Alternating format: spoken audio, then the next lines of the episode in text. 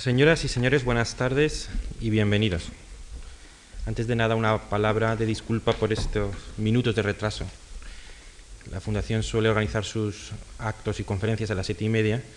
Lo adelantamos a propósito de este seminario a las siete y hemos esperado un poco a que se pudieran reunir con nosotros algunas personas que piensan que el acto empieza a las siete y media.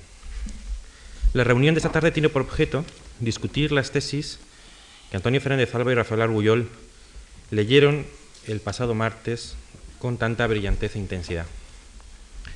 Estas tesis han estado a disposición de cualquier persona interesada, tanto en los folletos que se repartieron el otro día, como en la dirección que la Fundación tiene en Internet. El acto de hoy tiene el siguiente protocolo. Cuando termine esta breve presentación, tomarán la palabra los tres eh, profesores invitados por orden alfabético. A continuación ofreceremos a Antonio Fernández Alba y Argullol la oportunidad de responder a los comentarios de unos y otros. Por último, se abrirá debate entre los cinco y el moderador, en este caso yo mismo, introducirá preguntas y comentarios, entre ellas las que nos han llegado ya. Es necesario recordar que los originales de los profesores, conferencias y ponencias, junto con algunos comentarios escritos enviados por los asistentes más la respuesta escrita a unos y otros, conformarán el cuaderno 3 de la serie Seminarios Públicos. Sería magnífico que unos y otros textos experimenten un cierto cambio, una cierta transformación a consecuencia de este seminario. Antonio Fernández Alba disertó sobre el arte del presente, que es una emanación de la sociedad del presente. Esta sociedad actual es a su vez un producto de la razón instrumental, razón dominadora y técnica al servicio de un capitalismo consumado. El afán de lucro infinito del capitalismo se expresa en una expansión incontrolada y limitada. Una manifestación de su poderío, por así decirlo, una metáfora de este, se encuentra en la facilidad como en la primera mitad del siglo el progreso técnico y la productividad absorbieron las vanguardias artísticas que habían nacido transgresoras e indóciles. Esto que sucedió en las artes plásticas llegó a su extremo en la arquitectura. Un sentimiento utilitario, dijo Antonio Fernández Alba literalmente, se apropió pronto del manejo y manipulación de la arquitectura. Así el espacio de la ciudad pronto comenzó a planificarse mediante estereotipos mercantiles que se ofrecían como un producto más a la incipiente mitología de las sociedades del consumo. Se perdió el principio de coherencia que el Renacimiento había logrado consagrar entre la materia con la que se construye el espacio, la técnica que hace posible su edificación y la función a la que se destina el objeto construido. La ciudad histórica, ciudad de la memoria, la ciudad arcaica de la ruina, se desmoronó, dice Antonio Fernández Alba, como lugar de referencia moral el aura urbana desapareció. En lugar de ello, se levanta una ciudad indigente de sentido, una ciudad herida. Por su parte, Rafael Argullol expuso su teoría de las tres clases de conocimiento religioso, científico y artístico. El conocimiento científico es acumulativo, el artístico ronda siempre las cuestiones permanentes que no se suman describió la evolución del arte concebido como mímesis, como representación del mundo, que de alguna manera encierra un divorcio o hiato entre la facultad teórica intelectiva y la percepción sensible. A continuación, explicó la disolución de ese arte moderno, siempre en búsqueda de lo nuevo, en las diversas tendencias del siglo, eh, del siglo XX, disolución concebida como una toma de conciencia y quizá como una radicalización en ningún caso como renuncia o reacción nostálgica. En el vientre henchido de la modernidad se encontraba la nada, pero no la nada trágica del existencialismo, sino la nada que es silencio y que, sobre todo, es enigma. En efecto, en esta nueva sociedad contemporánea, donde el pluralismo ontológico y vital ha sustituido la identidad por la diferencia en las más diversas áreas, debe restaurarse, restaurarse la centralidad del enigma, objeto del arte del futuro arte contaminado, arte manchado de mundo. Son las siete y cuarto de la tarde, disponemos una hora y media, dos horas por delante. Puede empezar ya el seminario. Será una tarde de amistad filosófica, como aquellos banquetes griegos en los que al declinar el día el pájaro de Minerva levantaba el vuelo. Es la hora del pensamiento. Tiene la palabra Valeriano Bozal. Buenas tardes, muchas gracias. Eh, antes de tomar la palabra quería agradecer a la Fundación y concretamente a Javier Romá, que es la persona que... Decía que quería eh, agradecer a la Fundación y concretamente a la persona que ha coordinado, organizado eh, este, este seminario, la invitación a participar en una actividad que no es muy habitual y que yo espero mm, que vaya consolidándose con el tiempo y para mí es eh, un orgullo el participar en, la misma. No pude asistir el día pasado a, la, a, las dos conferencias, no estaba en Madrid y por tanto me voy a tener, eh, no sé exactamente si en lo aportado en las conferencias cambia sustancialmente sobre las tesis que inicialmente eh, conocí, pero me voy a tener básicamente, a tener como punto de referencia esas tesis. Eh, había escrito una cosa, pero no la voy a leer, voy a hablar sin, sin, leer nada. Y si me paso de tiempo, pues yo agradeceré al moderador que me diga claramente que me he pasado de tiempo y que, que corte. Hablando hace un momento en el despacho, allí arriba, le decía yo a Javier que prácticamente los eh, tres seminarios, este es el tercero, que se han venido desarrollando, aunque tenían, eh, tenían eh, temas distintos y ámbitos distintos de, de disciplina, sin embargo tenían un punto común, que era la situación de crisis en la que se encuentra, voy a utilizar un término muy general, la cultura y en este caso el arte contemporáneo. Y me contestaba él que efectivamente que eso no era una casualidad, sino que era algo claramente buscado, que se trataba precisamente de eh, analizar esa cuestión.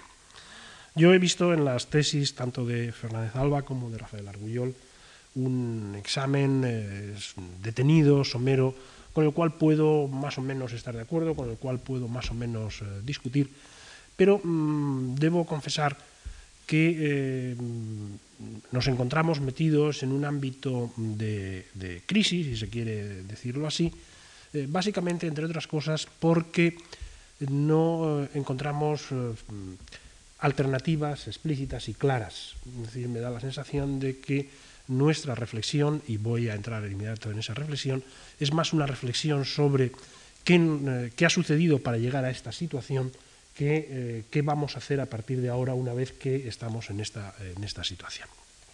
Yo querría, eh, naturalmente, nada se puede decir sobre qué vamos a hacer ahora si no se eh, tiene un diagnóstico o un análisis eh, lo más preciso posible de qué ha sucedido para llegar a esta situación.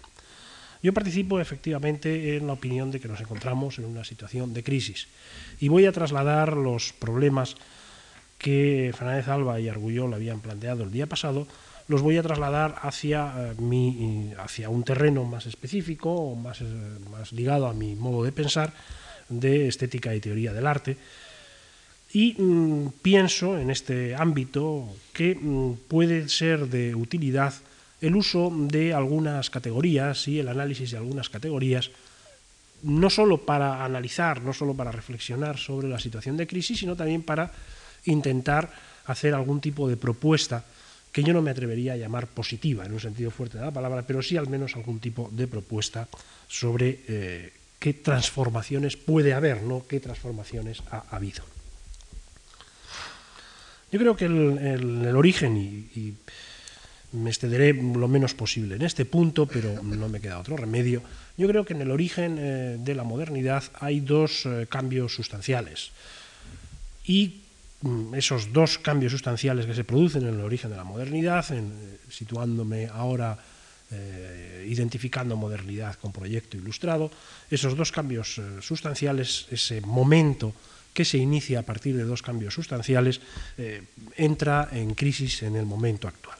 Esos dos cambios sustanciales en el terreno de la estética creo que coinciden o que se pueden concretar de un modo muy sencillo y muy esquemático en eh, el cambio de la aceptación, digámoslo así, de la valoración explícita de la belleza a la valoración de dos aspectos o de dos mm, eh, categorías o de dos eh, que implican a su vez dos actitudes que eh, en, el mundo anterior no habían sido recibidas en líneas generales de un modo positivo.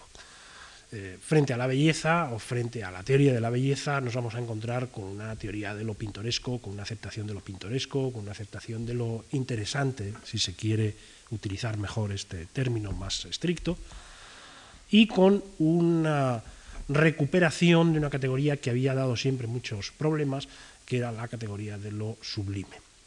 Lo interesante no había eh, fructificado, podríamos decirlo así, había sido considerado como una categoría negativa, lo pintoresco había sido considerado negativamente en los siglos anteriores porque era un atenerse especialmente servil a la naturaleza, a lo cotidiano, etc. Lo sublime desbordaba, lo sublime implica siempre la noción de absoluto y la noción de absoluto deja eh, abierto, deja sin cerrar ese lado que la belleza realmente sí cierra por la perfección que incluye en sí mismo lo pintoresco y lo absoluto en la modernidad han funcionado, creo, como dos eh, conceptos eh, fundamentales. Han funcionado como dos conceptos fundamentales porque uno permite y justifica algo que para el hombre moderno es necesario, que es la relación con lo otro, la relación con la naturaleza, la relación con los demás. Eh, el hombre, el hombre moderno no ve la naturaleza, el paisaje, por ejemplo, no lo contempla como el libro de Dios, lo contempla como un lugar agradable en el cual se puede estar. Y es agradable porque varía, porque cambia, porque tiene verde, porque tiene eh, montañas, montes, porque mm, es agradable en su eh, carácter material, físico, etc.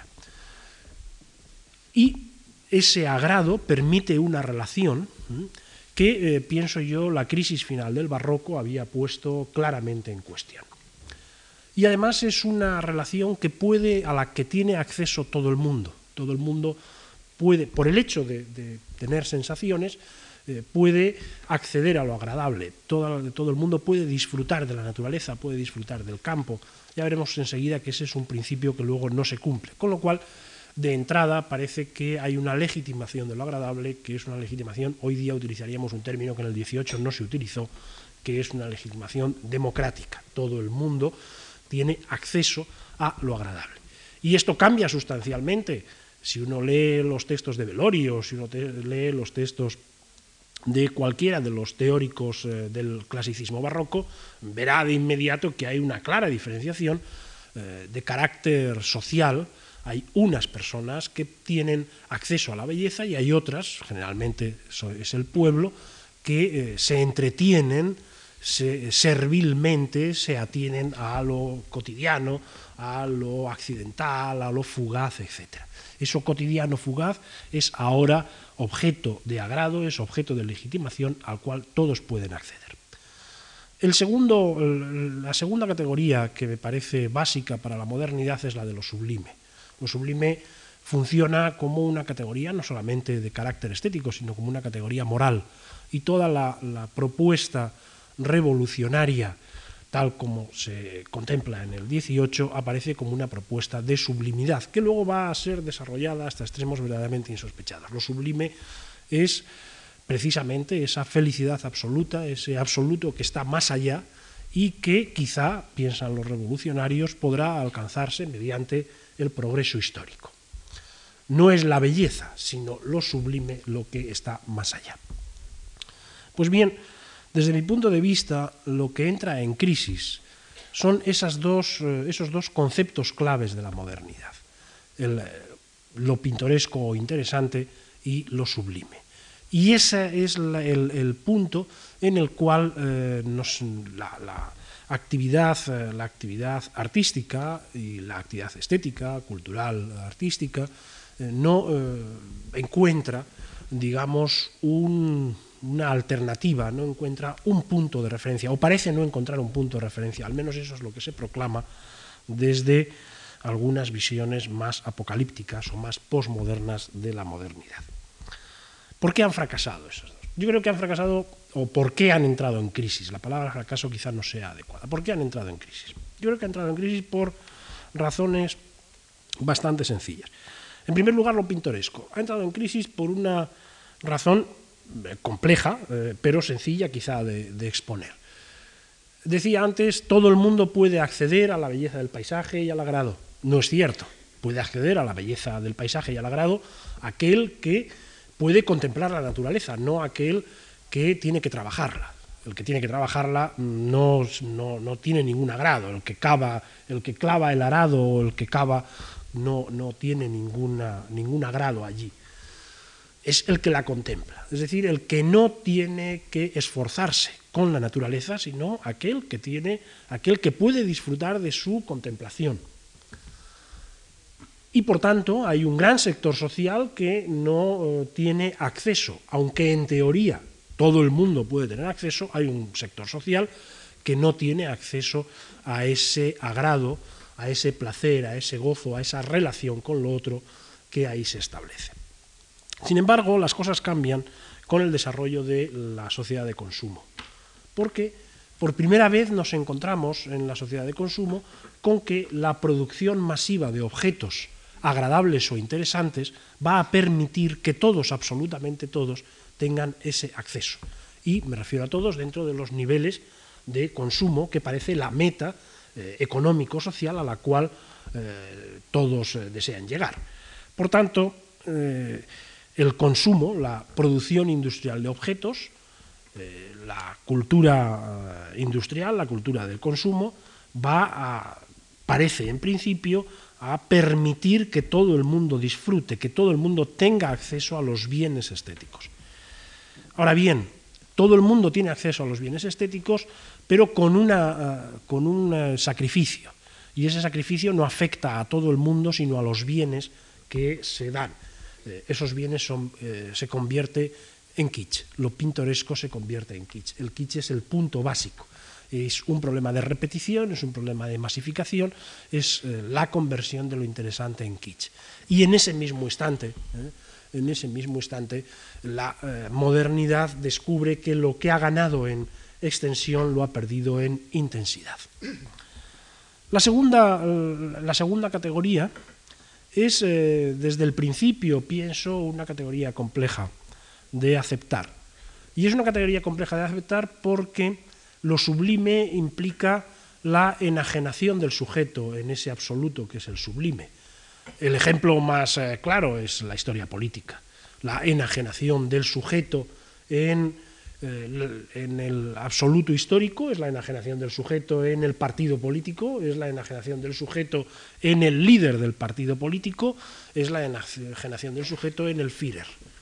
Es muy curioso que cuando se habla del, sublime, eh, no se recuerde fenómenos de el, lo que podríamos llamar el mal sublime. Estos días creo que una cadena de televisión ha puesto unos eh, documentales de Leni Riefenstahl sobre, eh, uno de ellos es la voluntad de poder, me parece que es, o la voluntad de, no recuerdo exactamente el título. Bien, esa es una manifestación estéticamente impecable de sublime y es una demostración ideológicamente impecable de cómo el sublime implica, puede haber un mal sublime, de hecho yo creo que todo sublime es malo, porque implica la alienación del sujeto en el líder, en el Führer en este caso. Los, eh, el Führer es eh, verdaderamente la expresión del absoluto, al cual todos los eh, alemanes que aparecen en Nuremberg aclamándole y votándole, adoran, aclaman como esa expresión del absoluto, se alienan en él pierden su condición de sujeto y forman parte así de la historia. Naturalmente, no es eh, el caso eh, expuesto por Leni Riefenstahl el primero, ni el único, ni mucho menos. Todas las manifestaciones de sublime implican la alienación del sujeto en eh, el absoluto que el sublime predica. De tal manera que se produce entonces una extraña situación parece que fuera a alcanzarse ese, absoluto histórico perdiéndose el sujeto mismo. Pero si el sujeto se pierde, ¿para qué quiero yo alcanzar el, el, absoluto histórico? Si me he perdido en el camino, si me he sacrificado, si me he alienado en el camino, lejos de realizarme, que es lo que promete la historia del sublime, lejos de realizarme, lo que hago es alienarme en esa pretensión de realización y alienarme necesaria e inequívocamente. Creo que esa es la situación. Creo que esa es la situación de crisis. El kitsch, por una parte, y el absoluto mm, hundido, históricamente hundido por otra, eh, me parece que es la razón básica eh, de, la, de la situación. Ahí hay otros muchos otros muchos aspectos eh, colaterales que pueden aparecer. Por ejemplo, en las tesis de Fernández Alba había un punto en el que hablaba de la arquitectura, del cambio, de la utilización de elementos diferentes en un edificio provenientes de mm, eh, estilos, eh, ámbitos, etcétera, con tal de que fueran sorprendentes, efectivos, etcétera. Es una manifestación clara de pintoresquismo, de interesante. A mí me parece que esa es una manifestación clarísima en el ámbito de la arquitectura de cómo el mercado no entra solo en la producción arquitectónica y en la venta, sino entra en la misma eh, concepto de estilo, puesto que de lo que se trata ahí es del intercambio, es intercambiable una columna dórica, un templo jónico, un edificio mm, que tenga eh, cualquier tipo de eclecticismo, es más, no solamente es eh, posible, sino que es deseable porque eh, la, noción de intercambio se convierte en una noción estilística. Pero eso son quizá cuestiones laterales. Si, las dos categorías básicas eh, de la modernidad entran en crisis por las razones eh, que luego, si se quiere, se pueden discutir, si se quiere, si no se quiere, no hay por qué, ¿qué sucede? ¿Nos hemos quedado, nos hemos quedado sin nada, absolutamente sin nada, o, hay, alguna, hay alguna posibilidad yo creo que hay una que hay una posibilidad. No creo que vaya a cambiar esta situación. Debo decir de inmediato que no va a cambiar. Es decir, el mercado es lo suficientemente omnipresente como para que el kitsch continúe siendo el factor decisivo. Yo creo que en los años que vienen, eh, eso que se dice ahora el tercer milenio, yo cuando dicen el tercer milenio me asusto muchísimo porque no sé cómo se puede hablar del tercer milenio, se puede hablar de los años, de dentro de dos o tres años, cinco, diez a lo mejor, y ya eso me parece demasiado. Pues bien, en los años que vienen, sean estos muchos o pocos, no veo que el mercado vaya a ser sustituido por ningún otro tipo de canon y por tanto no creo que el kitsch vaya a ser sustituido por ningún otro tipo de actividad cultural. El kitsch es la actividad cultural por excelencia de la sociedad de mercado y no veo ni, una ni un solo indicio de que eso vaya a cambiar o vaya a desaparecer. Estamos en el mundo del kitsch, vivimos en el mundo del kitsch, estamos dominados por el kitsch y cuando lo criticamos la verdad es que obtenemos resultados más bien pobres. El mercado no hace caso de los críticos culturales del kitsch, sigue produciendo kitsch e incorpora a esos críticos culturales como un componente más de ese esa, eh, sistema, de esa trama lo absoluto se ha hundido, con el muro se hundió, con la eh, aparición y demostración clara de que el absoluto histórico conducía al, irracionalismo e incluso a la barbarie, el absoluto sublime se vino abajo. Por tanto, yo creo que no va a cambiar y que la única transformación posible es la resistencia y que el único, la única categoría sobre la cual fundar la resistencia es la ironía. desde mi punto de vista, si puede haber transformaciones positivas en algún sentido, es la ironía, es las transformaciones que se apoyen sobre la ironía. La ironía me parece el único recurso posible. La ironía no es en absoluto, la ironía no es en absoluto un concepto eh, actual. La ironía es un concepto moderno también, es un concepto que surge a la vez que la modernidad. Irónico es el Diderot del sobrino de Rameau y de Jacques el Fatalista. Irónico es el Goya de las pinturas negras. Irónico es Kierkegaard, el gran eh, analista de la ironía en el diario de un seductor.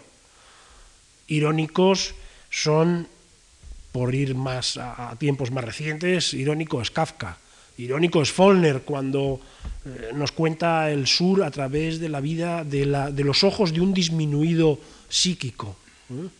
Irónico es el, Joyce de, de, Ulises cuando en Torre Martelo, delante de Torre Martelo, sus protagonistas eh, convierten un rito religioso en un rito eh, pagano sarcástico.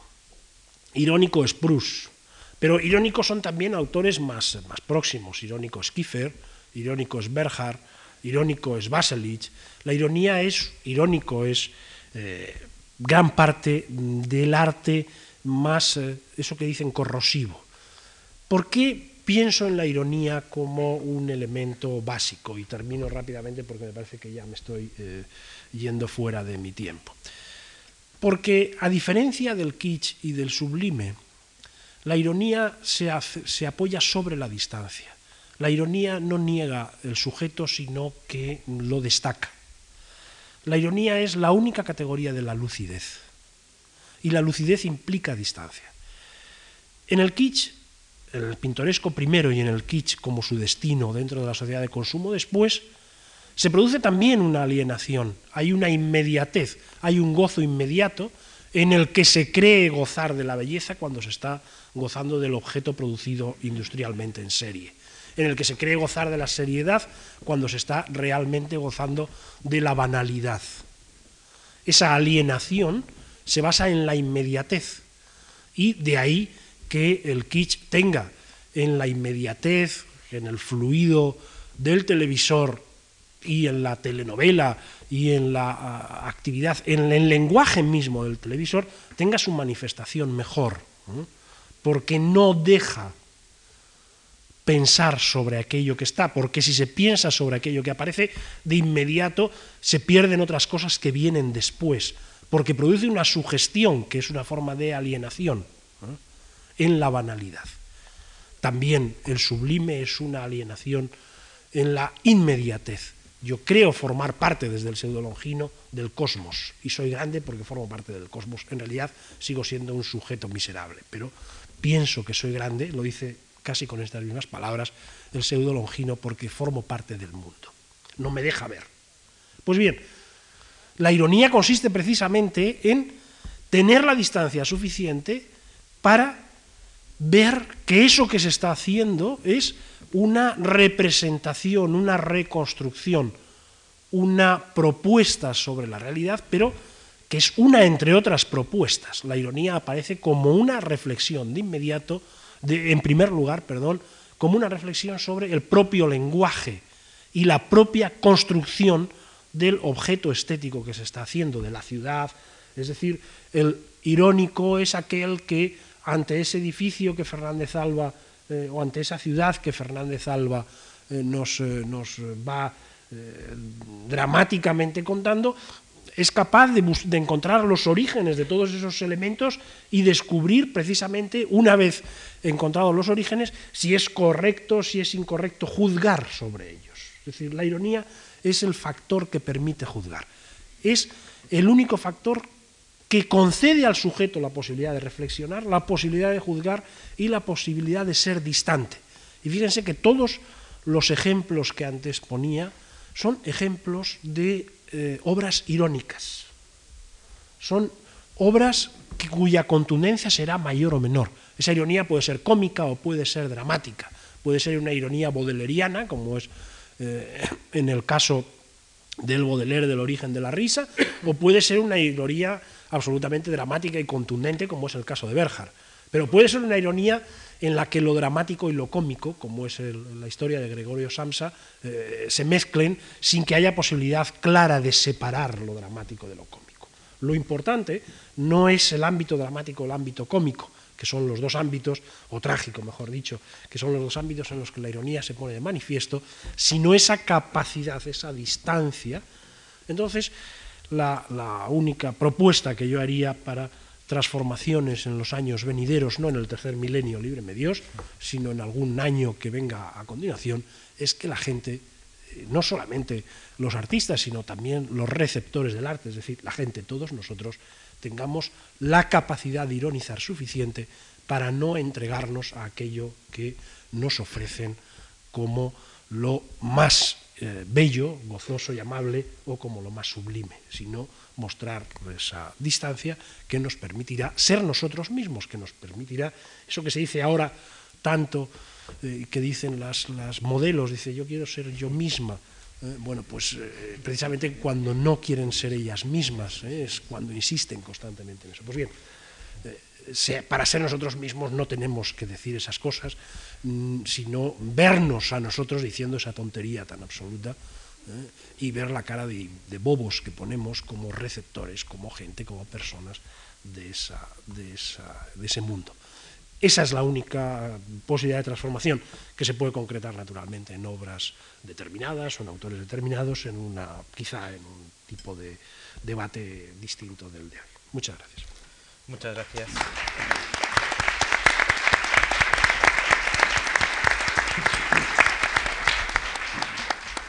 Muchas gracias. La claridad del magisterio de Valeriano hace muy sencillo un esquemático resumen. Después de la, del origen de la modernidad, en el origen de la modernidad está quizá lo interesante o pintoresco y lo sublime, pero lo pintoresco se convirtió lo kitsch, en lo kitsch y el kitsch es la banalización, y lo sublime en un absoluto y quizá en un totalitarismo. Frente a lo kitsch y al totalitarismo propone Valeriano la resistencia, y con la resistencia la ironía, Quizá también Thomas Mann hubiera sido un, autor. También hubiera sido. Y en la ironía la preservación del sujeto, que es quizá el invento de la modernidad. Y recordaba cuando hablaba de, de pseudo sublime, aquella frase tan bonita de Pascal que dice que somos una caña, pero una caña que piensa. Tiene la palabra Manuel Gutiérrez Muchas gracias, muchas gracias. Buenas tardes, muchas gracias a la Fundación por invitarme. Me siento un poco acomplejado en esta mesa eh, puesto que todos son ilustres profesores pensadores del arte y, yo, de alguna manera, me limito a sufrirle. De cierta manera, también a sufrir a los teóricos del arte. Eh, pero en cualquier caso, las conferencias del otro día me parecieron extraordinariamente sugerentes y he tomado unas notas que yo les voy a leer, les voy a, leer a ustedes. Eh, me parecieron muy sugerentes porque, bueno, eh, uno está acostumbrado a escuchar ciertas teorías del arte con cierta tendencia, como diría yo, a la sobreactuación. Y evidentemente fueron eh, tanto Antonio Fernández Alba como Rafael Argullol muy, claros y, al mismo tiempo eh, muy brillantes, seguramente en materia de arte se da con cierta brillantez. Debo decir que en el caso de la exposición de Antonio Fernández Alba, me es especialmente cercana, puesto que la arquitectura, el urbanismo y el cine tienen misteriosamente mucho que ver. Cuando yo me examiné en la escuela de cine eh, de ingreso, pues eh, tenía bastantes profesores que estaban cansadísimos de preguntar cosas sobre Kukor, sobre Ford, sobre, sobre todo el mundo eh, del cine. Y entonces, cuando llegué yo, pues como ya no sabían qué preguntar, preguntaron, ¿y usted qué opina del urbanismo? Con lo cual, todo lo que yo me había preparado me dejó en seco, porque no tenía nada que decir. Afortunadamente, a Berlanga, que era el que me lo preguntó, le llevaron por teléfono, se marchó, me aprobaron, ingresé y entonces se acabó la, historia. Pero evidentemente hay bastantes directores de cine que han estudiado arquitectura o que, o que son arquitectos incluso. No hay así, pues, ¿qué diría yo? Músicos, por ejemplo, ¿no? pero sí, sí arquitectos. Y sí, desde los comienzos, el cine y la arquitectura eh, tienen muchísimo que ver y en cierta manera yo creo que se utilizan eh, mutuamente. Mm, en, la, exposición que hizo Antonio Fernández Alba, pues em, yo no digo que fuera especialmente sombría, pero sí coincide un poco con las formas sombrías con que la ciudad se presenta o sale en el, en el cine. En cierta manera yo pienso, y así está en las notas que yo me voy a permitir leerles a ustedes, puesto que me ha costado muchísimo escribirlas, eh, eh, yo creo que el cine y la arquitectura se parodian mutuamente. Respecto a, la exposición de Rafael Argullol, es una persona que yo he seguido durante mucho tiempo, aunque no nos conocíamos personalmente. Eh, bueno, yo creo, creo que es evidente que el cine ha contribuido enormemente a la creación de la modernidad eh, que el cine mismo es un, arte que nació en la modernidad y seguramente de la modernidad, y que está seguramente en, las mismas fatigas, no voy a decir crisis, pero las mismas fatigas que pasa la modernidad. El cine no solo es un arte de la modernidad, sino que también ha contribuido poderosamente a la vida moderna. Mm, muchos de los hábitos y las actitudes de la vida vienen, vienen del cine, el cine los ha recibido de lo que estaba de lo que estaba ocurriendo y muchas veces incluso ha ido por delante de la vida, en, la, digamos, la, podríamos llamar, en la construcción del estilo moderno y de la vida moderna. Pero evidentemente el cine también está, está presa de su propio, ha caído presa de su propio éxito industrial, de su propio éxito moderno y, evidentemente debido a las cosas que todos sabemos, de los enormes costos que tiene hacer una película y todo eso, no cabe duda que se ha estancado en una primera eh, modernidad, una modernidad ya, de cierta manera mm, amanerada, y no ha pasado a la segunda, a la segunda modernidad, eh, sino, pero sigue siendo, evidentemente, la fábrica de, de sueños para bien y para mal con que empezó. Si la arquitectura de la ciudad, como nos recuerda Antonio Fernández Alba, está siempre acompañada de un repertorio simbólico, la moda, música, literatura, diseño de mobiliario. En el cine es precisamente la arquitectura de la ciudad, de la ciudad efímera que rodea a los personajes, la que pasa a formar parte del repertorio simbólico de la película, de todas las películas. Quizás sea esta arquitectura ocasional una de las señales más evidentes del punto en que se encuentra el arte cinematográfico, y no solo el arte cinematográfico. La violencia, la vigilancia policial, el cansancio, los largos traslados de la casa al punto de trabajo, la diversión en masa de los grupos juveniles, las aplicaciones tecnológicas en su aspecto más agresivo, recorren habitualmente las urbes de cine, las ciudades del cine. La arquitectura representada en el cine tiene en su versión urbanística su pretensión más realista y al mismo tiempo su mayor afán de novedad, de averiguación del futuro, su osca visión de la ciudad de afuera, de la ciudad que nos espera a la salida de la sala de cine. El urbanismo de la ciudad actual, en que la calle queda relegada al intercambio, la publicidad, los emigrantes, los pobres, el antiguo flaner es solo pues, una imagen antigua, como si fuera de una película en blanco y negro. Si la arquitectura de los arquitectos es tan narcisista como escenográfica, el arquitecto sueña con ser actor en una ciudad de cine, veremos que la ciudad de ficción y la ciudad en que habitamos tienden a encontrarse. Si la arquitectura es en gran medida un arte de representación, no cabe duda que está echando una carrera con el cine, que mantiene curiosamente una pretensión de verosimilitud, diría yo, de ocio placentero, de ordenación, de, ser para los otros. Es muy difícil que una película pueda ser tan irreal, entre comillas, como algunos de los edificios de la realidad que retrata y que incluso utiliza como decorado. El cine tiene más unido signo de realidad que muchos edificios salidos de los estudios de, arquitectura. El cine tiende a dramatizar la ciudad, ya sea en sus producciones de ambiente medieval o de ciencia ficción, en las películas de gángster, en las de bandas juveniles, pero evidentemente también crea, inventa, por eso mismo, una cierta lógica de la ciudad, la organicidad perdida de los postulados de la modernidad, de los urbanistas integradores y planificadores.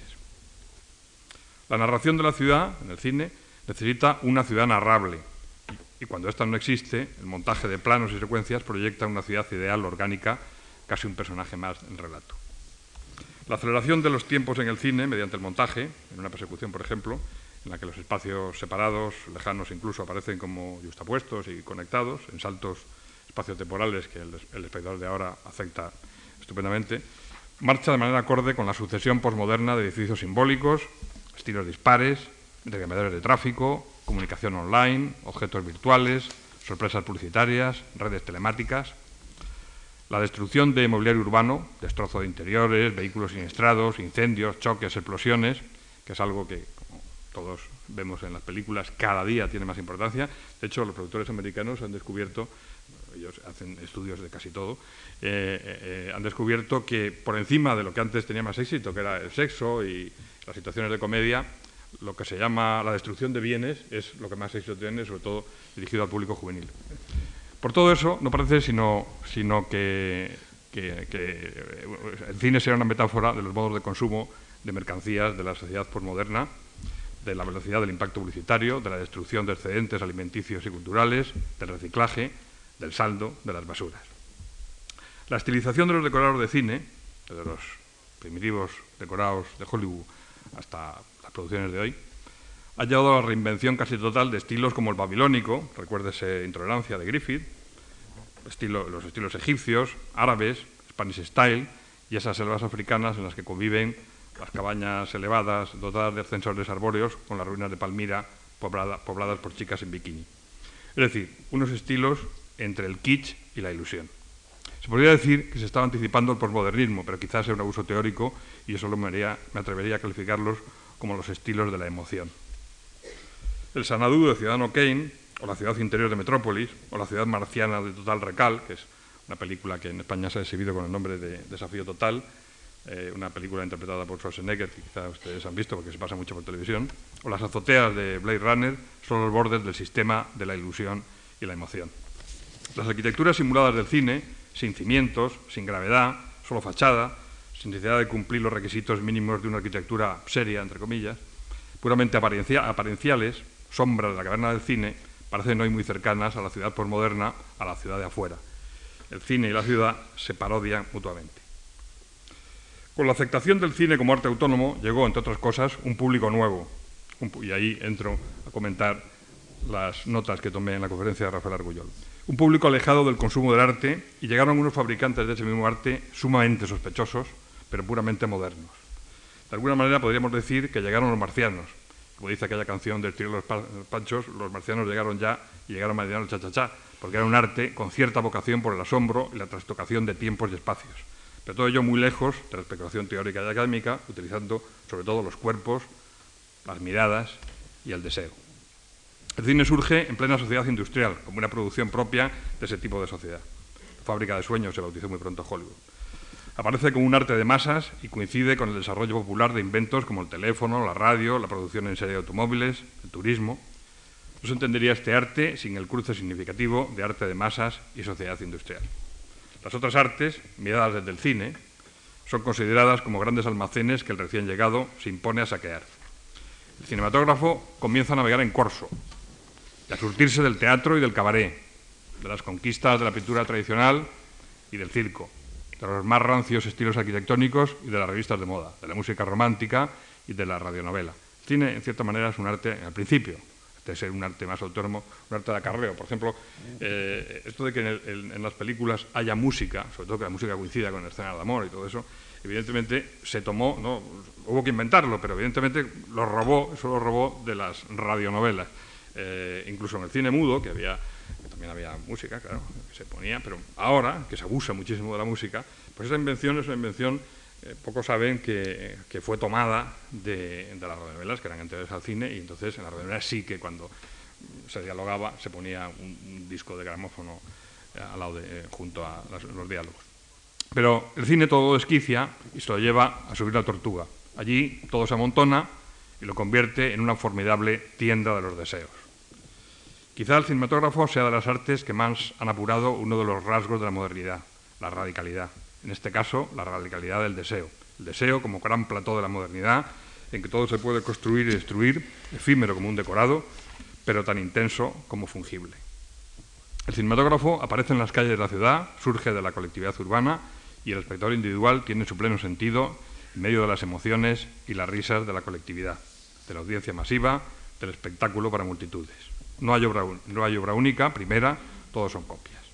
El cine va encontrando su lenguaje al ritmo de la aparición del metro y los tranvías de la ciudad, los bulevares, los talleres, los bohemios, los filisteos, que sería de la modernidad sin sus oponentes, sin sus contradictores, del jazz, de los emigrantes, de la estética publicitaria. Sin duda la vida moderna está arrancando y el cine se sube en marcha.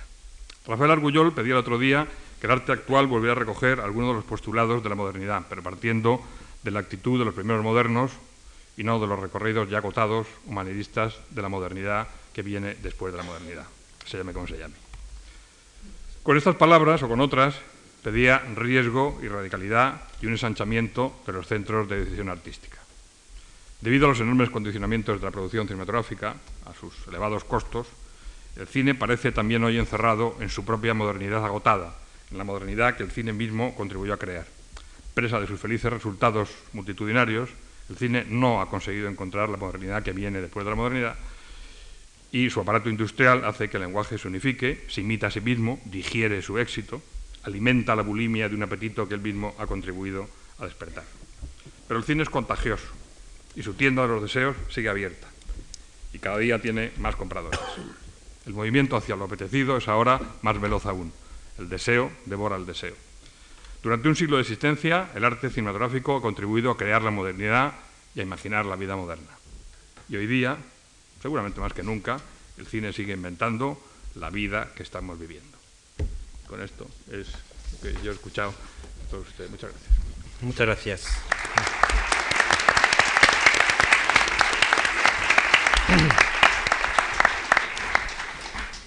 he querido entender que el cine, no hay cine abstracto como hay pintura abstracta, y si no hay cine abstracto es porque tiene que haber espacio y por tanto tiene que haber ciudad. Y la ciudad es el elemento indispensable del cine, una ciudad que dice Manuel Gutiérrez Aragón que dramatiza eh, y, tiene su propia lógica en el cine y que acaba siendo kitsch. Lo kitsch es una ilusión y lo kitsch es irreal y como dice él en su, propio, en su propia intervención, el cine expresa bien eso porque el cine es una copia y no existe original en el cine, todos los ejemplares son copias. No existe una realidad, todas las copias son igualmente válidas. Mm. Y por último, el cine expresa de un lado esa modernidad plural, esa posmodernidad plural, pero al mismo tiempo al ser un instrumento de la industria está alguna vez anclada en la modernidad de la industria y quizás sufre en su interior la tensión entre la modernidad que expresa en sus imágenes, la posmodernidad de sus imágenes y la modernidad de la industria. Muchas gracias. Tiene la palabra Simón Machán. Eh, muy buenas noches. Eh, sentí muchísimo no eh, asistir antes de ayer a las dos conferencias de los profesores Fernández Alba y Rafael Argullol, por lo que mis impresiones están extraídas únicamente de las tesis que nos presentaron el otro día.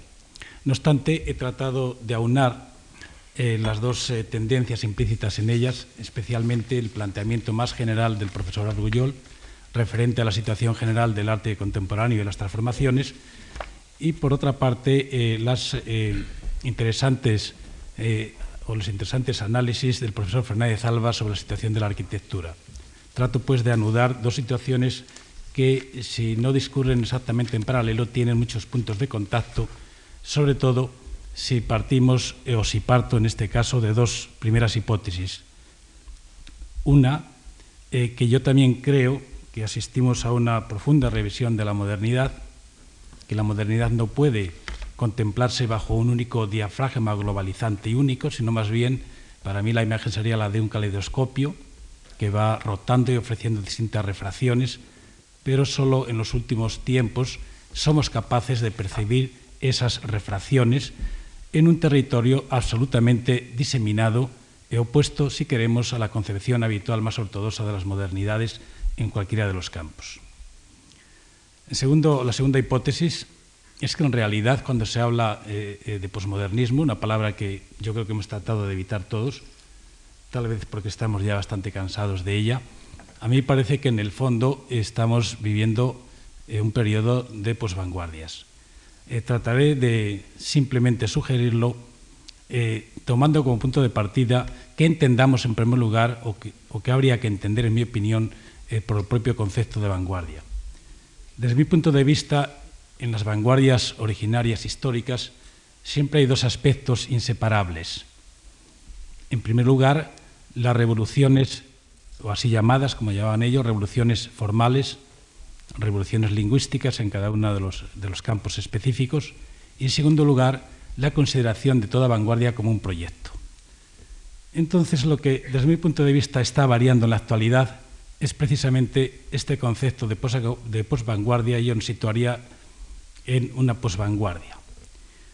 Respecto al primer aspecto, o considerada las, las artes en la actualidad, las artes y la arquitectura, desde su lógica interna, como señalaba el profesor Argullol, a mí me parece eh, que las vanguardias eh, se han disuelto como paradigmas de las revoluciones formales y con ellas dos aspectos reiterativos y muy importantes por vía negativa de las mismas, cual eran el, anti, el antihistoricismo y la ideología de la ruptura radical.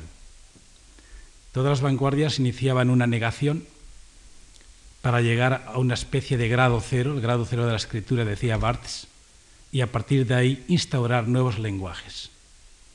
Esos movimientos eh, por vía negativa y por vía afirmativa acompañan a toda la vanguardia clásica. Y la convicción de que progresivamente se va imponiendo la autoridad de lo nuevo. En la actualidad, desde mi punto de vista, la autoridad de lo nuevo se ha vuelto al menos ambivalente y problemática. Y cuando todavía se le rinde culto, que se le rinde, no es precisamente por motivos los motivos clásicos de la vanguardia, sino sobre todo por las exigencias de las modas o al imponerse en el actual régimen competencial, ya sea en la acción comunicativa o en el orden consumista. Esta es una situación, desde mi punto de vista, muy diferente a la época de la vanguardia clásica. Incluso los gestos vanguardistas y las provocaciones que a veces se observan en cualquiera de los campos artísticos, no se percata que se han vaciado habitualmente del potencial originario al ser institucionalizados como rituales, unas veces histriónicos, otras como convenciones desgastadas. Por ejemplo, piénsese cuando se escenifica un happening o una acción que todavía se escenifica de vez en cuando, o cualquier otro gesto provocativo que quiere decir eh, una negación radical de todo.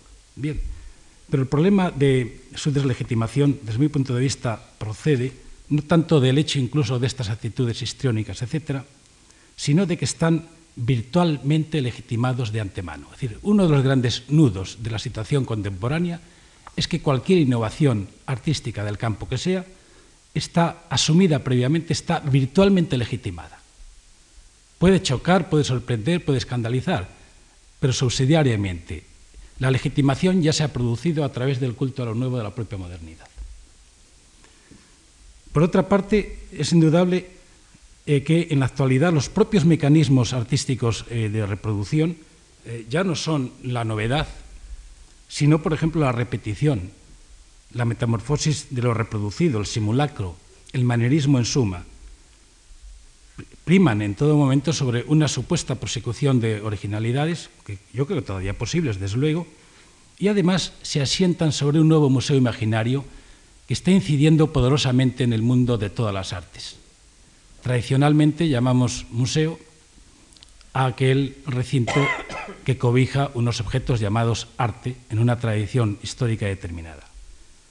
Eh, muchos recordarán eh, la expresión del Museo Imaginario, que ya procede de Malraux, de hace unos cuantos años, pero la novedad en la actualidad ya no es solo que el Museo Imaginario Artístico se extiende a otras culturas no occidentales, a otras culturas eh, no eurocéntricas, sino que el nuevo, el nuevo Museo Imaginario en que nos movemos es tanto ya la tradición antigua y moderna del arte, como sobre todo los sistemas objetuales y las imágenes más mediáticas. Y esto altera sustancialmente la situación. El segundo aspecto al que me refería la vanguardia es, para mí, el hecho de que la vanguardia siempre va vinculada al proyecto. En el fondo, las vanguardias históricas fueron, desde mi punto de vista, la consumación del proyecto insatisfecho de la ilustración. Esto sería muy largo de narrar y de contar, simplemente lo dejamos ahí. En ese sentido, las vanguardias siempre fueron proyectos insatisfechos y por eso eran precisamente proyectos anticipatorios, utópicos, etc.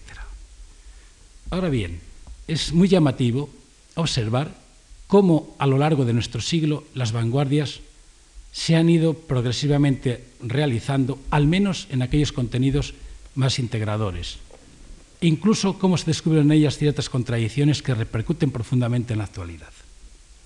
En concreto, si es evidente que las vanguardias solían escribirse al reino de las utopías, una de las primeras víctimas de la crisis reciente de los grandes relatos han sido ellas mismas en cuanto a utopías. Esta creo que es una opinión muy extendida, que no hace falta tampoco reflexionar excesivamente sobre ello, pero aún diré más en gran medida, sobre todo si nos asomamos a las vanguardias afirmativas de los diversos productivismos y constructivismos en todos los campos, incluido el cine, por ejemplo, en los años 20 en la Unión Soviética o en Alemania, o la arquitectura, el diseño, donde queramos, y sobre todo en el campo de la arquitectura, vinculadas a la cultura o a la ideología del plan, que así se llamaba en los años 20, se pusieron al desnudo sus complicidades con el proyecto positivista triunfante con aquel orden global de la racionalización productiva y económica que ha primado en nuestras ciudades y en nuestras vidas los espacios abstractos y la liturgia que consagraba al objeto en sí mismo, como dice el profesor Fernández Alba. Esta es una cuestión eh, importante porque, claro, destierra todos los vestigios y el sentido del lugar. La contraposición abstracto concreto que se traduce, por ejemplo, en arquitectura y en diseño, en la contraposición entre el tipo tradicional de las arquitecturas y el modelo en la acepción del taylorismo industrial que tanto marca a la vanguardia histórica. Pareciera, pareciera, pues, en este sentido, al menos desde la óptica de estas vanguardias vinculadas al proyecto positivista, sobre el cual no has especulado suficientemente, en mi opinión, creo que eh, la ideología subyacente a las vanguardias, tanto en el ámbito de la llamada entonces sociedad, eh, sociedad burguesa como de la sociedad socialista, era el proyecto positivista que afectaba a ambas, desde distintos puntos de vista, pero a ambas. Decía en este sentido que pareciera como si se hubiera verificado aquella presunción malévola de Mannheim de que las utopías se alumbran emancipatorias para devenir, en su caso, ideologías, que vaciadas de sus contenidos originarios consienten las integraciones más miserables, que es a lo que ha aludido la intervención eh, de Fernández Alba en su conferencia, por lo que acabo de escuchar, y además conociendo su pensamiento, y, eh, y también se desprende eh, de sus tesis. Y es que también contemplado desde la actualidad, nos percatamos de que aquellos proyectos utópicos solo podían cristalizar en la esfera de la producción, por un lado, y sustentarse en una macrofísica del poder. Este es un rasgo distintivo que para mí modifica sustancialmente la situación en la actualidad, dado que las manifestaciones diversas de las artes y de la arquitectura y de la cultura en su conjunto, más bien se deslizan por la pendiente de la circulación y del consumo en alianza con una microfísica del poder en múltiples fugas. Poderes contrapuestos, poderes contradictorios, lo que fuere, pero es así. Claro, esto trae algunas consecuencias inmediatas en el propio ámbito de la arquitectura y del urbanismo, como por ejemplo la recuperación del lugar, con todas las contradicciones que queramos. Lugares que pueden ir, por ejemplo, desde una instauración de los espacios de reacción. Los espacios de reacción son llamados en la actualidad aquellos espacios nostálgicos del pasado, por ejemplo, los vinculados al turismo, perdón, al patrimonio histórico, al turismo o a otros lugares de carácter más concreto, y son espacios de reacción porque se oponen al proceso de globalización que afectaba a la gran vanguardia. La globalización de la que has hablado hoy día tiene su primer modelo en la vanguardia, al menos en la vanguardia positivista. Exactamente en la actualidad se está discutiendo en el campo arquitectónico las diferencias frente a los flujos globales en la metrópoli posmoderna, de los lugares de la memoria, de cualquier índole, o los lugares del ocio, etcétera, etcétera. No menos relevancia también está alcanzando en la actualidad, sobre todo en el debate norteamericano, por ejemplo, la atracción de lo local en las artes, los sentidos del lugar en una sociedad multicentrada desde la política de la identidad y de las diferencias o de la cultura subjetiva a los Silmel. Son algunos de los asuntos que a mí me parece que expresan esta transformación que se ha producido eh, desde la negatividad moderna hacia un desplazamiento eh, eh, en dirección hacia el consuelo posmoderno. Pero también otra cuestión en la actualidad que afecta profundamente a la transformación de la propia noción de vanguardia clásica sería aquel que está vinculado a las vanguardias llamadas negativas en la tradición especialmente dadaísta y compañía. En cuanto a fusión del arte con la vida, está derivando a una estetización generalizada de amplios dominios de la existencia. Tal vez la transformación más acusada de este se esté cuando en la llamada estetización difusa, una categoría recientemente en circulación, hace unos 10 o 15 años nada más, en la que las artes parecen quedar absorbidas por la estetización que segregan los mundos y los modos de vida, la seducción blanda en el diseño y en la mercancía, por ejemplo. La estética de la mercancía es una categoría importantísima, el debate centroeuropeo, entre otros. Y sobre todo, los propios medios de masas y telemáticos. Yo me atrevería a decir, retomando una hipótesis del profesor Argullol, que el arte en la actualidad no corre ya tanto peligro porque, como creía Hegel, ya no sea el modo supremo en el que se representa y aprende la verdad, ni sea tampoco la determinación suprema del espíritu, sino debido a que, avergonzándose de sus diferencias, subrayo el término diferencias, puede hundirse en la vacuidad de un nuevo absoluto, es decir, de la hiperestetización de la existencia actual. Es posible que uno de sus retos futuros sea el de limitar las fronteras, el marcar las distancias frente a esta polución estética que nos invade, frente a esta estetización, difusa que no solo puede asignarle un papel secundario, sino dejarlo sin papel. me impresionó muchísimo recientemente la visita a unas tiendas, en concreto a la de Coca-Cola y de Nike, en la Quinta Avenida de Nueva York, junto al Central Park, en donde las mercancías rebasan absolutamente la estética moderna del escaparate, la tradición figura moderna en el debate desde primeros de nuestro siglo, para revelársenos como paradigmas de una estetización que se propaga con rapidez en los espacios de flujos en las metrópolis de la globalización. Pero me sorprendió aún más la inversión que se está produciendo al respecto. Mientras el arte se desliza por esos flujos de la globalización, el arte y la arquitectura se desliza por esos flujos, la mercancía, que era la metáfora por antonomasia de la repetición y la identidad, se paraliza, queda estática, se convierte en algo aurático. Justo en el momento en que el arte ha negado la aura tradicional benjaminiana, la mercancía recupera la aura eh, tradicional. Esta es una contradicción increíble. Bien, menos mal eh, que en ese sentido yo creo que a pesar de todo el arte ha incorporado como condición la pervivencia en las sociedades actuales como su propio caso. Ya lo venimos viendo desde el siglo XIX.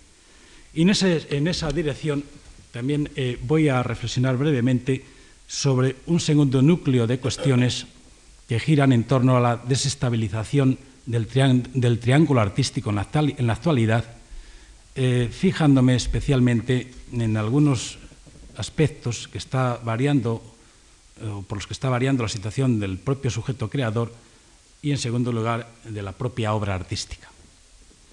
Con relación al, primero, es indudable que todavía la vanguardia mantenía una concepción mítica del artista creador, eh, cuya figura podría ser eh, Prometeo. Sin embargo, ya en los últimos años, especialmente cuando el nomadismo y el eclecticismo se han acentuado, en los últimos 15 o 20 años, yo creo que Prometeo ha sido sustituido por Proteo.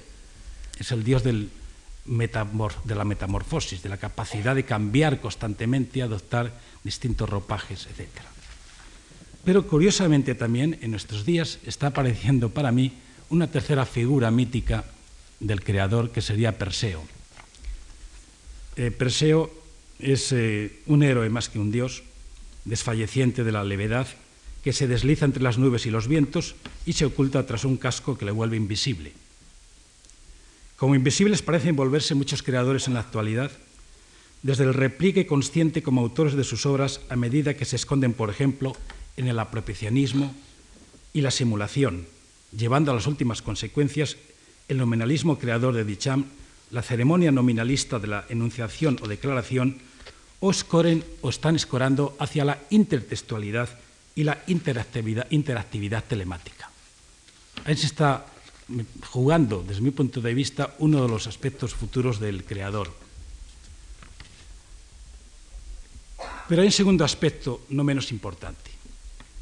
Las vanguardias, y también el momento actual, son herederos, o es heredero, del repliegue o retorno del lenguaje, la clásica tesis Foucaultiana del retorno del lenguaje.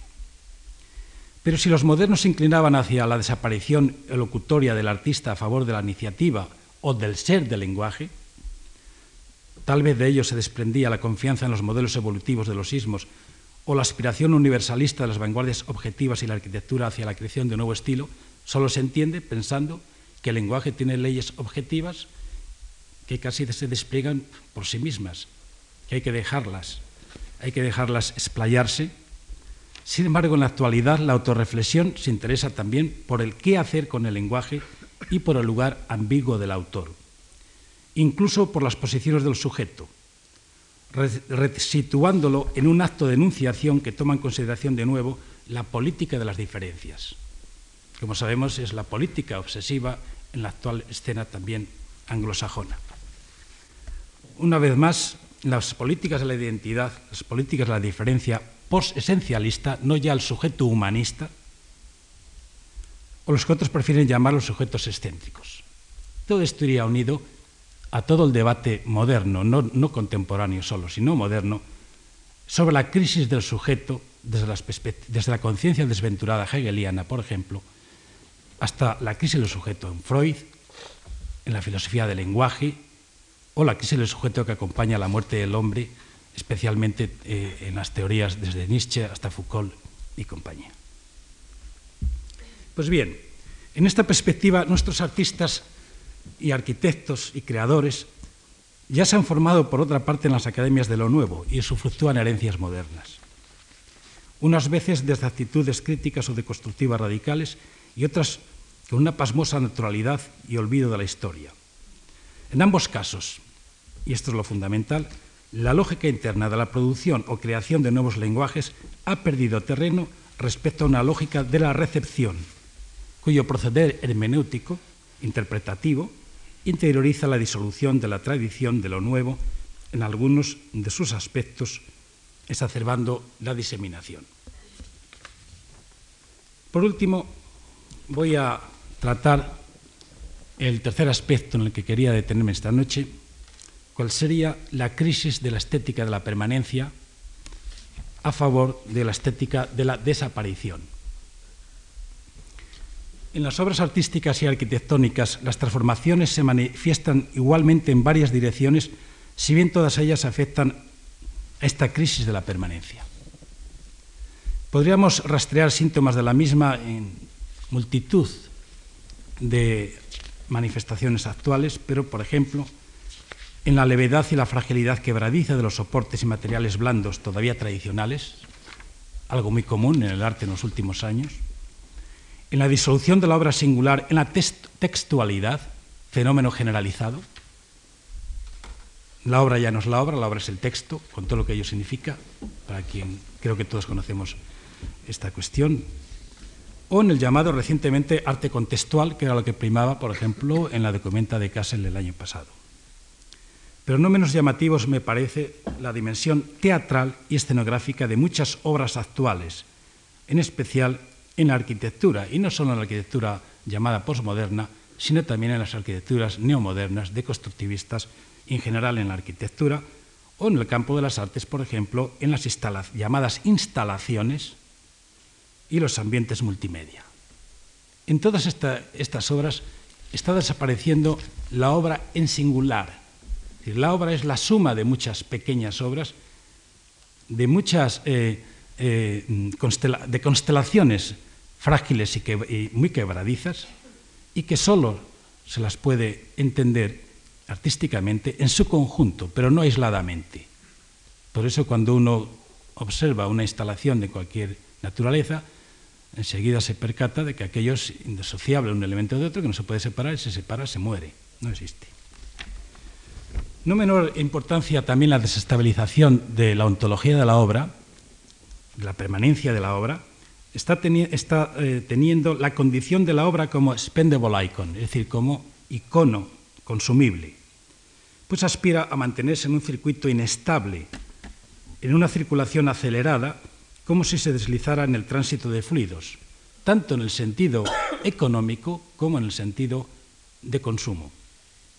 La obra artística o arquitectónica no actúa como signo autónomo que se consuma en su inmanencia, como era lo habitual incluso en la tradición, sino en la tradición moderna, quería decir, sino más bien en la diferencia y el intercambio con otros signos artísticos o no. En este nuevo contexto no solo tiene que ofrecer resistencia a su explosión incontrolada, a esa multiplicidad infinita de signos que nos rodean, que somos incapaces de percibir y mucho menos de detenernos en ellos sino sobre todo a una implosión en la que todo es premutable, intercambiable, confundible y puede llegar a sernos absolutamente indiferente. Lo más patético que puede suceder hoy día en muchas obras es la indiferencia del espectador por este agotamiento explosivo e implosivo de los signos.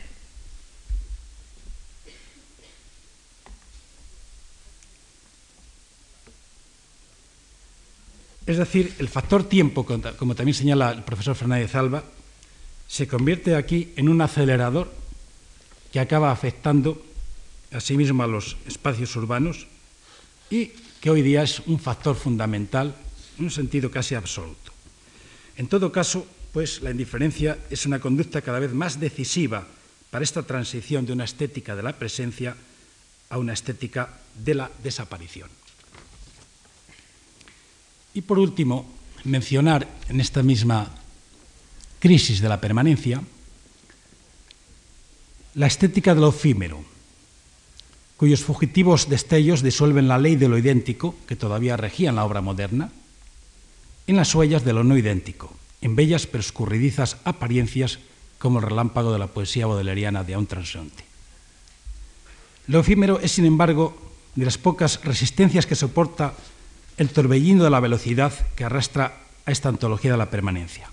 lo efímero, curiosamente, es de las pocas tablas de salvación que van quedando en algunos ámbitos de los comportamientos artísticos contemporáneos, por paradójico que parezca. Recuerden que lo efímero es la categoría incipiente de lo moderno en Baudelaire frente a lo, eterno, o mejor, lo transitorio, pero en fin, lo transitorio convertido en efímero, y aquí se llega a una situación límite en que lo efímero es una de las escasas resistencias. Por ejemplo, los, inmateriales de la reproductibilidad telemática propiciaron la transición de la descomposición moderna de la obra a la absoluta fractalización y la deslocación de la obra como perpetua circulación. Es el perpetuum mobile, que ya nos anunciaba el propio Duchamp en algunos momentos. Por analogía, los materiales también están siendo incorporados como elementos arquitectónicos que configuran el cambio permanente y los espacios de flujos en las nuevas metrópolis. Los materiales están determinando ahora la configuración de la arquitectura de tal manera que un fenómeno nuevo que aparece cada vez, más en las metrópolis de la globalización es que los propios eh, medios, eh, no ya solo publicitarios tradicionales, sino telemáticos, configuran en su totalidad eh, el espacio urbano o el entorno urbano e incluso a la propia arquitectura. Pero no ya porque se coloquen como aderezos a esa arquitectura, a ese espacio, sino simplemente porque desde el proyecto marcan lo que deba de ser ese espacio o esa arquitectura. La firmitas en este sentido vitruviana, la firmeza, la, durabilidad, etc., se abre pues a una dimensión, la del espacio tiempo tecnológico, como dice el profesor Fernández Alba, con toda la razón, y a través de ella se instaura esta estética de lo efímero en arquitectura que estamos viendo, por ejemplo, en la actualidad, no solo en metrópolis de la globalización como las del lejano oriente o Nueva York, etcétera, sino un ejemplo en la actualidad que yo quiero resaltar sería Berlín. El proyecto de la, de la nueva capital alemana, no en todo, porque hay una un ámbito de reconstrucción europea más ligado a la crítica eh, de la ciudad europea, pero las grandes intervenciones, las más llamativas, las más espectaculares, están siendo aquellas directamente vinculadas a esta estética de los flujos. Bien, resumiendo, creo que las transformaciones insinuadas nos trasladan a un borderline, es decir, a una estética que bordea las fronteras de muchas cosas. Además de las señaladas, interesaría resaltar las fronteras que tienen que ver con los géneros híbridos o contaminados, algo absolutamente generalizado en la actualidad, pero también aquellas que penetran las fronteras de otras actividades humanas. Ahora se está replanteando las relaciones del ámbito de lo estético con el ámbito otra vez de lo ético, de lo político, de lo cognoscitivo y así sucesivamente. Hay un replanteamiento en esta dirección en auténticas situaciones fronterizas, en, toda esa tendencia que también podemos observar en el pensamiento contemporáneo, pues desde el propio, especialmente el propio Derrida y de otros autores. Eh, esto se percibe eh, perfectamente también en las artes y la arquitectura en la actualidad. Ciertamente, las artes han desplazado al reino de las heterotopías como maneras centelleantes de órdenes posibles, pero al igual que sucediera con los juegos lingüísticos, están abriéndose a una pluralidad de situaciones y formas de uso o vida, a nuevas significaciones, a contaminaciones de mundo, como diría el profesor Argullol en su ponencia, en la que son acogidas muchas de las exclusiones que acompañaban al arte autónomo de la modernidad. En una palabra, sintonizan con lo que está emergiendo como, como razón transversal y con lo que podríamos definir de una manera a elucubrar para evitar retrocesos premodernos como un arte post-estético. Nada más, muchas gracias. Muchas gracias.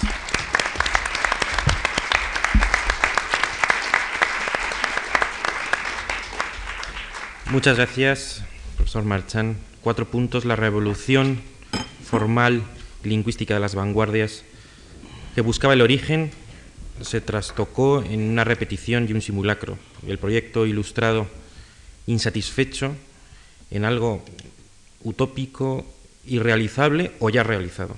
Y el sujeto prometeico en un proteo o un perseo que expresan la crisis del sujeto en la posmodernidad o en la posvanguardia.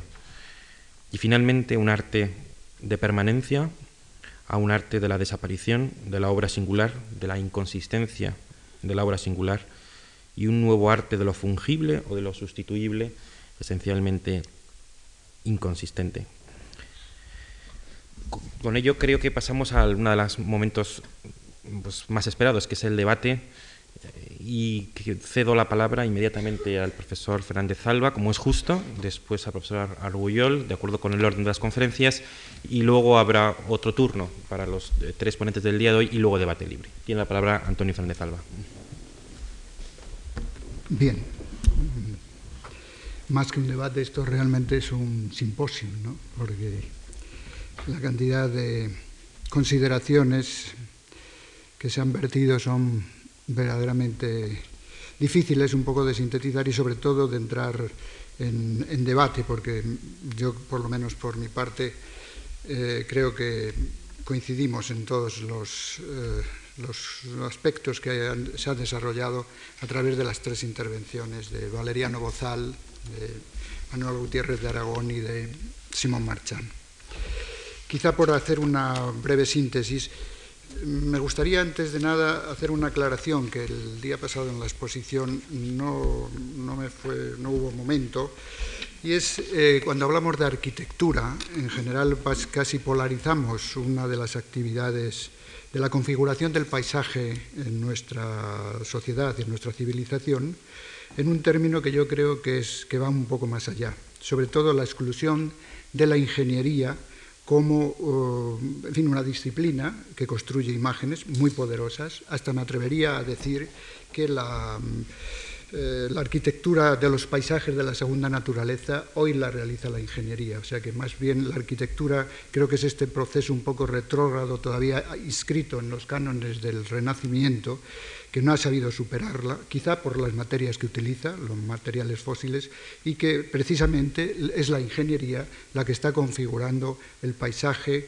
mm, no solo tecnológico, sino el paisaje general de esta segunda naturaleza. En la exposición que hice de las diapositivas, al final mostraba una serie de lazos de, autopistas y al lado creo, no sé si no recuerdo bien, pero creo que era de Sironi o de, o de mm, los, metafísicos italianos un cuadro de la soledad de una escultura en medio de aquel paisaje, intentando reflejar que ese paisaje que los eh, metafísicos italianos de principios de siglo, Giorgio de Chirico creo que era la imagen que proyectaba, indudablemente era algo ya consolidado, pertenecía a la modernidad y que precisamente el nuevo paisaje, la construcción del paisaje que estamos asistiendo hoy día, es a través precisamente de, la ingeniería.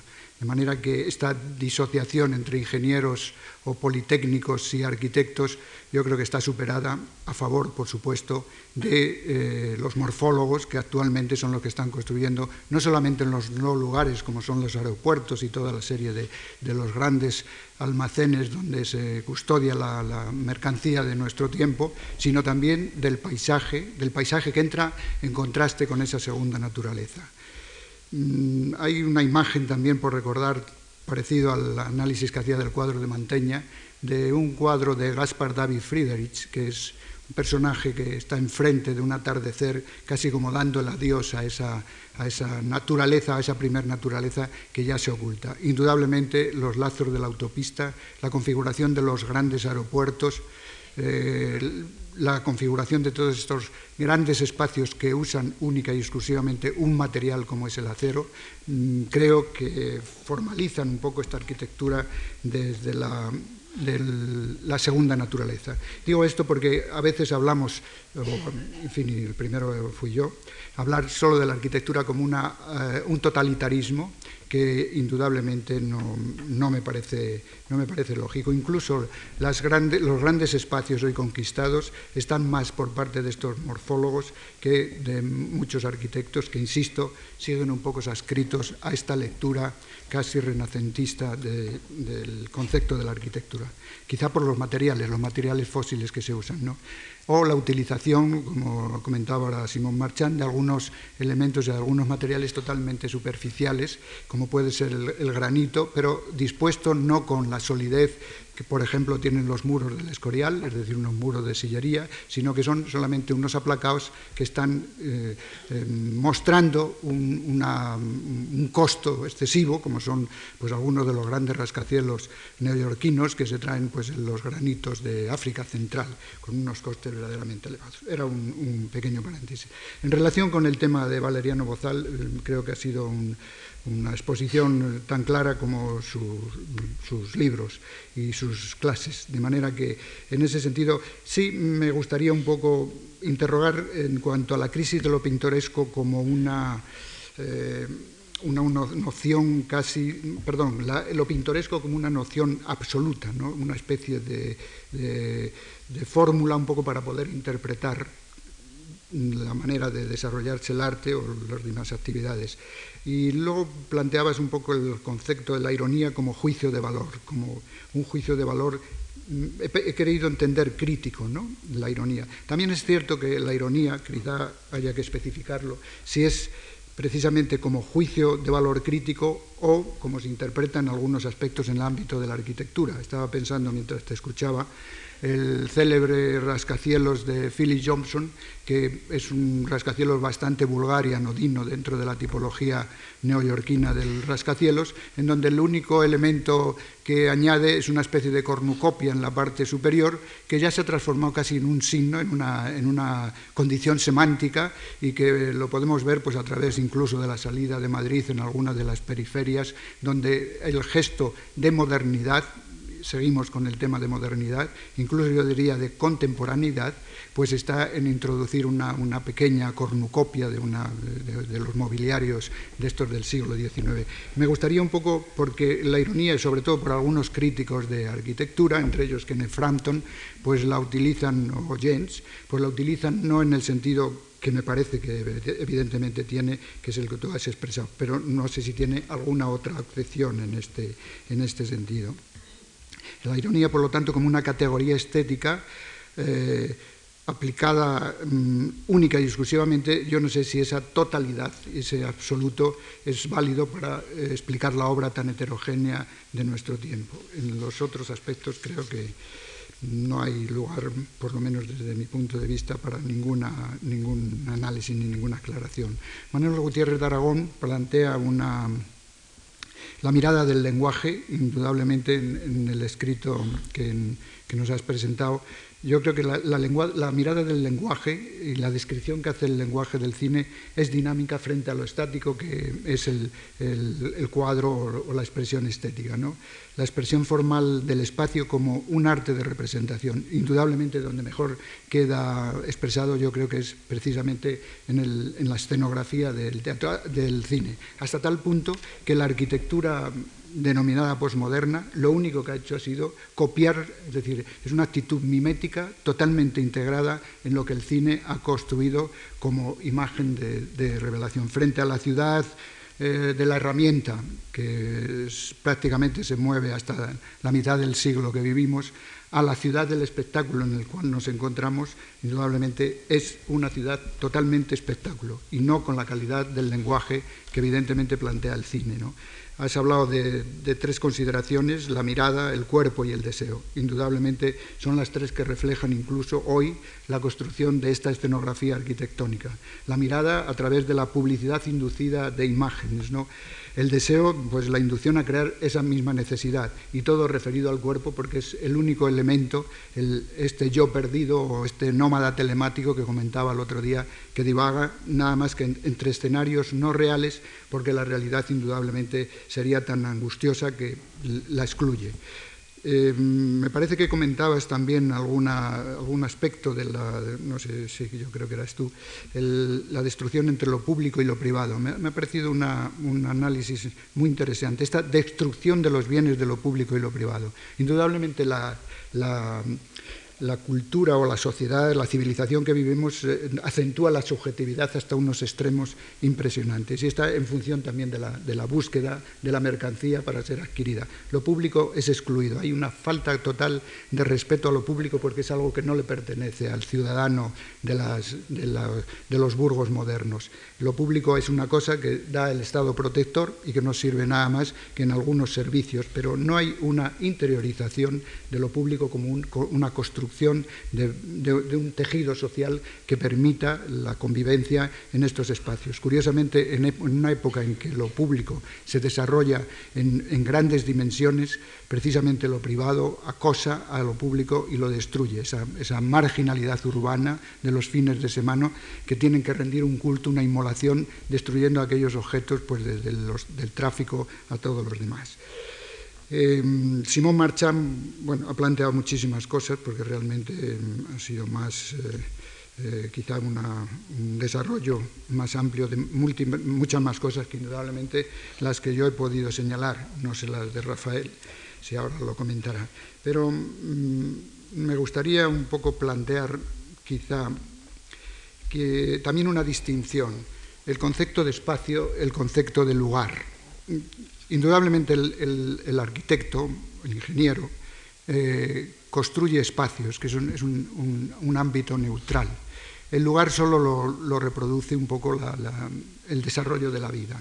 Los lugares, por eso el cine tiene esta ventaja, porque efectivamente simula eh, acontecimientos de la vida y por lo tanto genera lugares más que espacios. El arquitecto indudablemente construye espacios, esa, esa neutralidad amorfa que a través del tiempo pues vamos transformando, vamos transformando en lugares. Estoy totalmente de acuerdo en que la vanguardia es una frustración de la ilustración insatisfecha, o si se prefiere, eh, una no verificada mm, realidad de lo que significaba el pensamiento de las luces, frente a la vanguardia, a la posvanguardia, que indudablemente legitima cualquier estupidez, incluso cualquier opción artística, como tú señalabas. En el fondo está ligada, a mi juicio, la posvanguardia, a legitimar el proceso de la, ley, del mercado, es decir, producir para vender y consumir, en un ciclo totalmente cerrado como lo era el, proceso anterior. Y por último,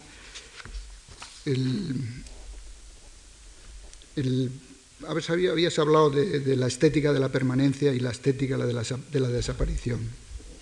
Indudablemente la, desaparición de la obra es algo consustancial a todo el proceso de la sociedad de mercado en que vivimos. Es decir, hay una temporalidad totalmente marcada. Si esa temporalidad no se cumple, indudablemente ese producto ya no tiene ni siquiera vigencia, puesto que no está en función del uso, como lo era un poco la, ciudad herramienta, sino en función única y exclusivamente de una mirada posesiva. Y esto lo vemos perfectamente también en el mundo del museo, la, contemplación de la obra de arte, etc.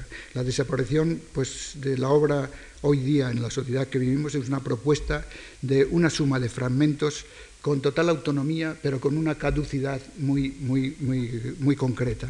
Y si eliminamos el tiempo en, la obra contemporánea, indudablemente no tendría valor casi ni de, existencia. Es la, lo, lo, fungible, lo que acota el tiempo en una dimensión para ser consumado y para ser absorbido. Bueno, no sé, lo podemos tener algún comentario un poco posterior si queréis. Muchas gracias, Rafael Argullol. Gracias, buenas tardes. Mm. A mí me, da la impresión que eh, uno de los factores claves para entender este, este, final de siglo, que aunque efectivamente yo estoy de acuerdo contigo, Valeriano, en, evitar pues todas las eh, grandilocuencias y solemnidades alrededor del milenio, pero indudablemente siempre parece que, existe un simbolismo especial que invita pues, a la consideración y el balance, como pueden ser las, fechas. En la historia de la civilización eh, se ha movido siempre a través de referencias simbólicas, eh, independientemente que sepamos muy bien que, que el año 2001 es solamente dos años después de 1999. Pero en cualquier caso, no hay duda que eh, será una época de, un cierto, de, una cierta tendencia al balance. Y me da la impresión que uno de los factores que, no digo el, decisivo, pero uno de los eh, factores importantes en el momento de contemplar lo que ha sido la aceleración del siglo que, ahora termina, es lo que paradójicamente podríamos denominar el vértigo inmóvil. por un lado tenemos una eh, enorme sensación de vértigo, pero por otro lado, curiosamente, esa eh, sensación de vértigo muchas veces implica una, cierta eh, paralización moral. yo creo que la, conjunción entre tecnología y, representación, conjunción que ha podido llevar a ese vértigo, es uno de los signos que identifican el siglo XX. Y cuando hablo de ese vértigo inmóvil, me parece que incluso un día como hoy no es un día inútil para recordarlo, porque eh, en definitiva esa alianza entre eh, representación y tecnología llevada al paroxismo lleva al vértigo de la transmisión de una matanza en directo como probablemente se está produciendo ahora en Bagdad, y al mismo tiempo la parálisis moral que, sin embargo, esta matanza implica en todos nosotros. Por tanto, mm, la paradoja siempre es uno de los caminos mejores de conocimiento y me da la impresión que eh, en, nuestro siglo, el hipermovimiento, el vértigo, no necesariamente es incompatible con la eh, inmovilidad, de la misma manera que ya sabemos que la sobreacumulación objetual pues, del capitalismo que hemos vivido y transformado a lo largo del siglo XX, eh, nos ha llevado también a una eh, cierta eh, mutilación o descompensación de tipo psicológico, de tipo espiritual, en, la cual podemos ahondar desde distintos campos. Digo eso porque quizá empezando por la intervención de Manolo Gutiérrez de Aragón, yo efectivamente sí que pienso que el cine ha sido uno de los grandes testigos de la modernidad y del desarrollo de la modernidad. Eh, por un lado, el cine pienso yo que ha sido el, el espectáculo o la representación secuencial de la modernidad en sus distintos ámbitos y en sus distintas tensiones y probablemente no tendríamos mejor crónica del desarrollo de la modernidad en el siglo XX que acudir a lo que ha sido la historia de la, cinematografía. No tanto en su eh, obvia y dramática e interesantísima vinculación con la ciudad, con la arquitectura, con el urbanismo, sino incluso con respecto a lo que yo el otro día eh, denominaba encarnaciones o máscaras eh, del arte en nuestro siglo. Por tanto, el cine no solamente incurre en el tópico cierto de que es el arte moderno por excelencia, sino que yo creo que es el, testimonio, el testimonio por excelencia de las grandezas y miserias del desarrollo moderno o de la cultura moderna.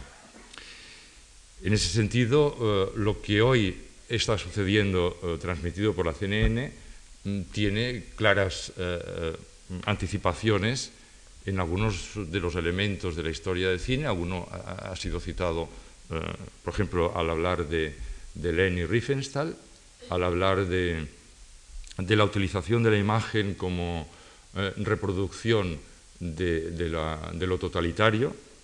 Me parece que el cine registra también esto, junto con todas las vertientes inmensamente creativas.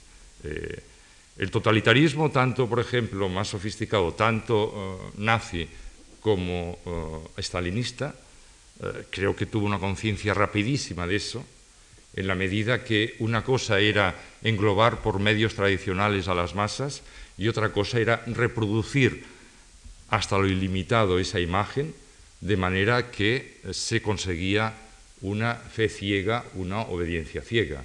En las grandes marchas fascistas no solamente se conseguía eso a través de la disciplina estructurada en directo, sino como sabemos todos, a través de estos documentales patrióticos que llegaban hasta el último rincón de, Alemania. Pero yo no creo que haya mucha distancia ontológica entre esa utilización eh, de la imagen, esa utilización icónica de los años 30 y la eh, utilización icónica que hoy tarde, en estos momentos, se está dando a través de lo que podríamos denominar eh, la, tiranía o el totalitarismo de, la actualidad. Por tanto, es, eh, evidente ese, vértigo, eh, pero por otro lado un vértigo curiosamente paralizante. Hoy en, un artículo que expresamente había pedido que se publicara esta semana para ver si coincidía con estas jornadas, yo aludía a esa cojera espiritual en la, que, en la cual parece que afrontemos, no sé si el próximo milenio el próximo siglo, pero sí los próximos años y sí ese escenario mm, que estamos de acuerdo, nuevo o renovado en el que eh, estamos entrando. Y por eso me parece que eh, el cine, la imagen, lo icónico, el vértigo, la inmovilidad, la parálisis moral, eh, son buenas para introducirnos a lo que yo creo que ha sido común en las intervenciones de hoy y también en las, intervenciones del otro día, que efectivamente pienso que han tenido en común una eh, reivindicación, una reivindicación de algo o de un filón o de una tendencia eh, o de un caudal de la modernidad. Creo que todos hemos, alguno lo ha dicho, me parece que ha sido Simón, eh, que nos hemos negado, no ha salido prácticamente la, palabra posmodernidad. El otro día eh, se evocaban las razones de por qué la posmodernidad en un momento determinado pudo servir para detectar determinados eh, síntomas, pero fue eh, muy, débil y, muy delgada en cuanto intentó convertirse en programa positivo de las artes. Creo que entre todos nosotros ha habido un cierto consenso en el sentido de abominar de posiciones antimodernas, como efectivamente se están dando, no solamente en España, que se dan, sino en el mundo eh, occidental, posiciones eh, retrógradas, conservadoras, que en lugar de someter a la eh, modernidad a una crítica descarnada, la someten a una anulación despiadada, de manera que mm, reflotan militancias tremendamente conservadoras. Yo creo que lo que ha habido común en común en nosotros estos dos días es una eh, cierta eh, observación de la importancia, de la enorme importancia de lo que hemos denominado modernidad, tomando como referencia efectivamente un, desarrollo desde el, proyecto, desde el proyecto ilustrado, pero evidentemente yo creo que en todos nosotros eh, también ha, estado muy presente lo que podríamos llamar la conversión del sueño de la modernidad en pesadilla, o la conversión de parte del sueño de la modernidad en pesadilla, aquello que eh, también eh, explicitaba Antonio el otro día respecto a la ciudad y, a la arquitectura. Es decir, lo que creo que ha habido en común en, nuestras intervenciones es analizar cómo el proyecto el gran proyecto de la modernidad, el proyecto renovador desde el punto de vista civilizatorio, moral, estético, ideológico, por supuesto, de la modernidad, había acabado manifestando, como se decía eh, el día anterior, había acabado manifestando esas cabezas monstruosas de, pesadilla, como el mito del progreso había podido acabar eh, en, Hiroshima, como el mito de la emancipación había podido acabar eh, en el Gulag, y cómo, en definitiva, los distintos mitos de ese proyecto habían estado tocados por el estigma de, claramente, del totalitarismo. Apuntábamos precisamente el otro día que incluso el arte como tal y como una de las grandes cabezas de esa modernidad había estado tocada por el totalitarismo y de una manera muy abierta. Yo diría no solo en la parte más evidente como podía ser la arquitectura y el urbanismo, sino el totalitarismo ha actuado también en la praxis artística y sobre todo en la conciencia estética sobre esa praxis, exigiendo ortodoxias, exigiendo dogmatismos, exigiendo fees y creencias que efectivamente estaban muy alejadas de lo que era eh, verdaderamente el mundo en el que vivíamos. Antes citaba a Thomas Mann y aún recuerdo, eh, hace no tantos años viviendo en Italia, un debate en el cual se decía o Kafka o Thomas Mann. O sea, había que excluir a uno para defender a otro. Y la modernidad hubo un momento que exigía una historia ortodoxa de sí misma que excluía evidentemente muchas otras vías. Por suerte, eh, nosotros hemos entrado en un mirador distinto, hemos entrado eh, en una visión, por un lado, yo creo, despiadadamente crítica de los grandes errores de la modernidad. Y por otro lado, probablemente tenemos una visión más plural de la misma modernidad. Y en la medida que se tiene una visión más plural de la modernidad, entonces esos mismos errores quedan relativizados. Porque la modernidad no es solamente el mito del progreso, el mito de la emancipación, el mito teleológico de la utopía cerrada, el mito del paraíso en la tierra que acaba convertido en un campo de concentración. La modernidad es desde sus propios inicios ilustrados, románticos, no digamos Baudelaire, etc., la antítesis de todo eso y la crítica de todo eso. Cuando se alude, por ejemplo, a uno de los grandes referentes teóricos de la modernidad, Baudelaire, Baudelaire es un exponente, un formulador de la modernidad, pero al mismo tiempo es un crítico terrorífico de aquellas tendencias que ya se incubaban en su época y que van a manifestarse hasta el paroxismo en el siglo XX.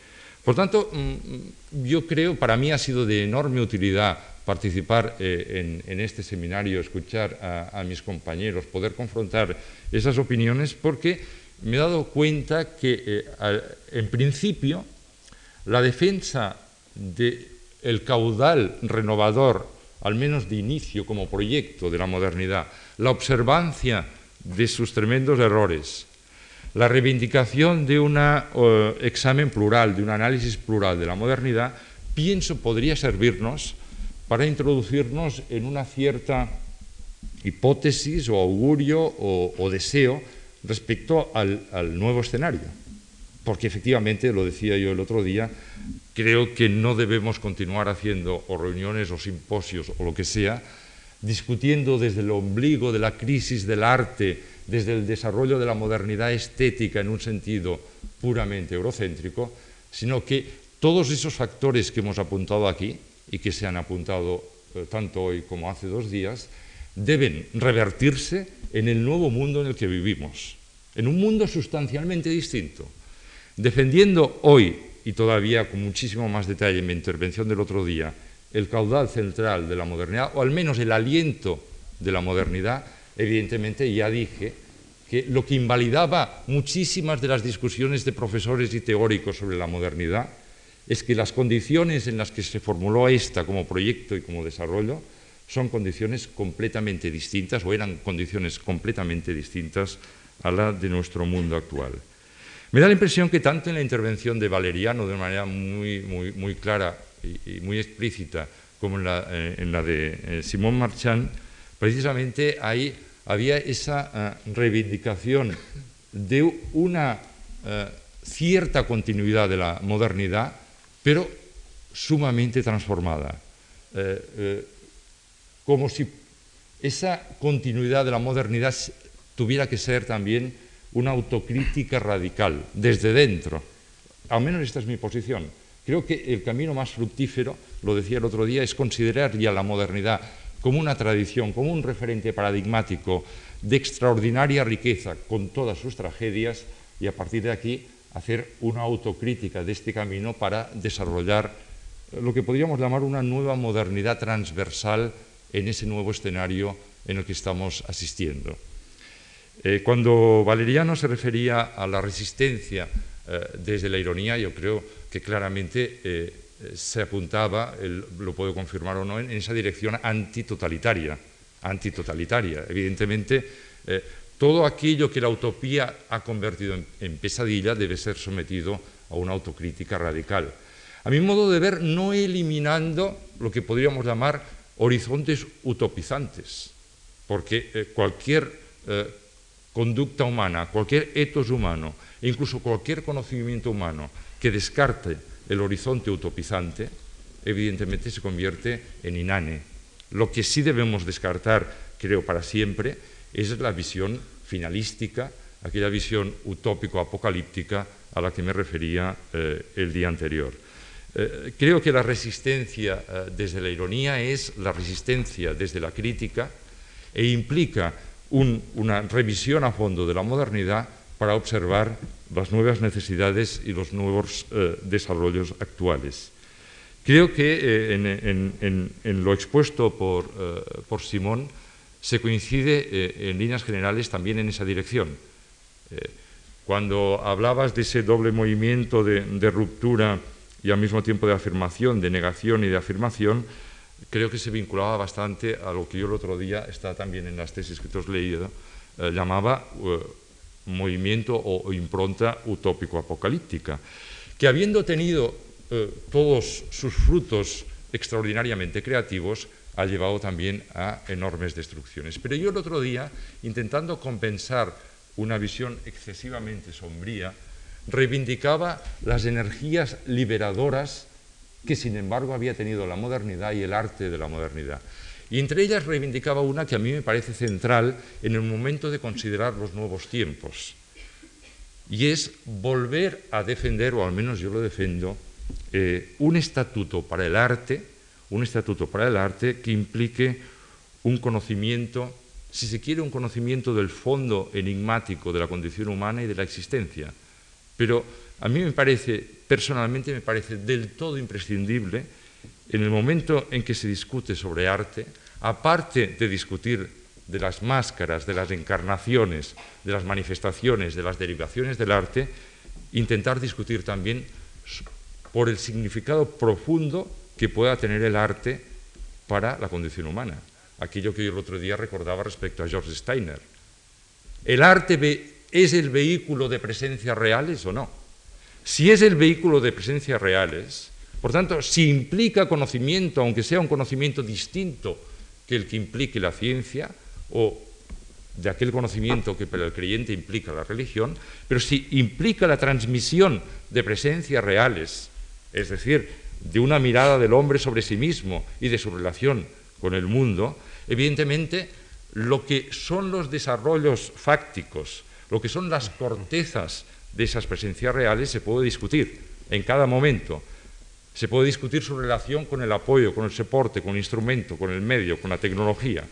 Pero me parece que uno de los grandes errores del arte de la modernidad ha sido llegar a encerrarse, como decía el otro día, en una visión endógena, autista, que finalmente anulaba la posibilidad de entender que el arte es también y es sobre todo presencias reales. No en el sentido del sacerdote o del ideólogo totalitario que también ha querido ser el artista moderno, sino jugando con aquella figura con la que concluía eh, el otro día yo como maestro del eco, como maestro de ese eco que significan las presencias reales a lo largo de la historia eh, del ser humano.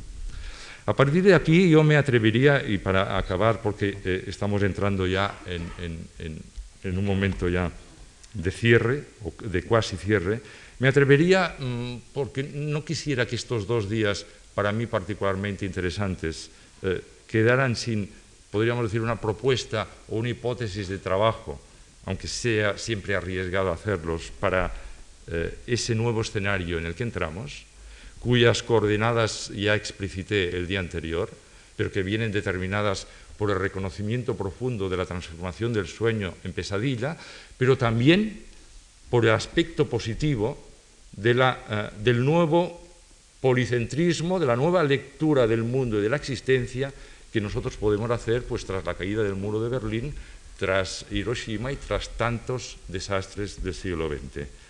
He apuntado mm, cinco puntos desde mi, eh, óptica eh, fundamentales para defender esa nueva modernidad de carácter no unilateral o unívoco, sino de carácter osmótico, de carácter transversal.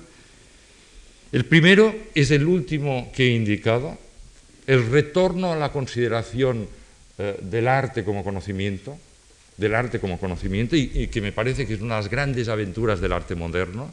Eh, el, otro día yo hablaba de una zona iluminativa en el desarrollo del arte moderno que lleva a la reivindicación del arte como conocimiento y en cierto modo prepara eh, una nueva época, en el sentido que prepara la posibilidad de que el arte europeo, que siempre había albergado el prejuicio del dualismo, conocimiento, sensitividad, esté en condiciones de llegar a una conversación y diálogo con otras tradiciones en las cuales eso que nosotros llamamos arte sí era conocimiento. Por tanto, este me parece importantísimo independientemente de las encarnaciones y máscaras que pueda tener eso que llamamos arte y que efectivamente ya no debe identificarse con la obra eh, cerrada o con la obra eh, concluida. En segundo lugar, eh, una desacralización de la modernidad en, la dirección que apuntaba yo el otro día y que tanto Simón como Valeriano han indicado hoy, en la medida que la ironía puede romper esa función del artista como sacerdote y esa, visión teleológica, cuasi religiosa, cuasi salvatoria, que se ha atribuido en cierto momento el arte de la modernidad, desacralización eh, de, la, eh, de, la, modernidad. Por tanto, en tercer lugar, una eh, continua reivindicación crítica antitotalitaria que lleve a evitar cualquier nueva tentación de caída en el binomio modernidad-totalitarismo, no solo en el campo tan evidente y que requerirá tanta dinamita como el de la arquitectura y el urbanismo, sino en todos los campos. Policentrismo, evidentemente eh, también lo intenté argumentar el día anterior, el nuevo escenario implica esa aldea global, pero también esa metrópolis tribal, implica que aunque aceptemos la gran tradición europea de la modernidad como un referente indiscutible, estamos vertidos eh, a un mundo distinto, las propias fuerzas productivas, comunicativas y tecnológicas del siglo XX nos han vertido a ese mundo distinto y por fin, como última condición, no puedo dejar de pedirme y también pedir para cualquier eh, mm, actividad relacionada con eso que llamamos arte, un tipo de tensión, no sé si llamarlo moral, espiritual, civilizatorio, pero sin esa tensión, por eso yo creo no debemos correr el gran error de, frente a los desmanes de la utopía cerrada, anular la utopía, sin esa tensión del deseo, sin esa tensión del eros, podríamos decir, no puede existir eh, arte ni puede existir tampoco conocimiento. No sé si llamarlo moral, espiritual, pero en definitiva, si volvemos a reivindicar esa función básica, nuclear del arte en el conjunto de las actividades humanas, indiscutiblemente la tensión espiritual o moral se da como consecuencia. Gracias. Muchas gracias.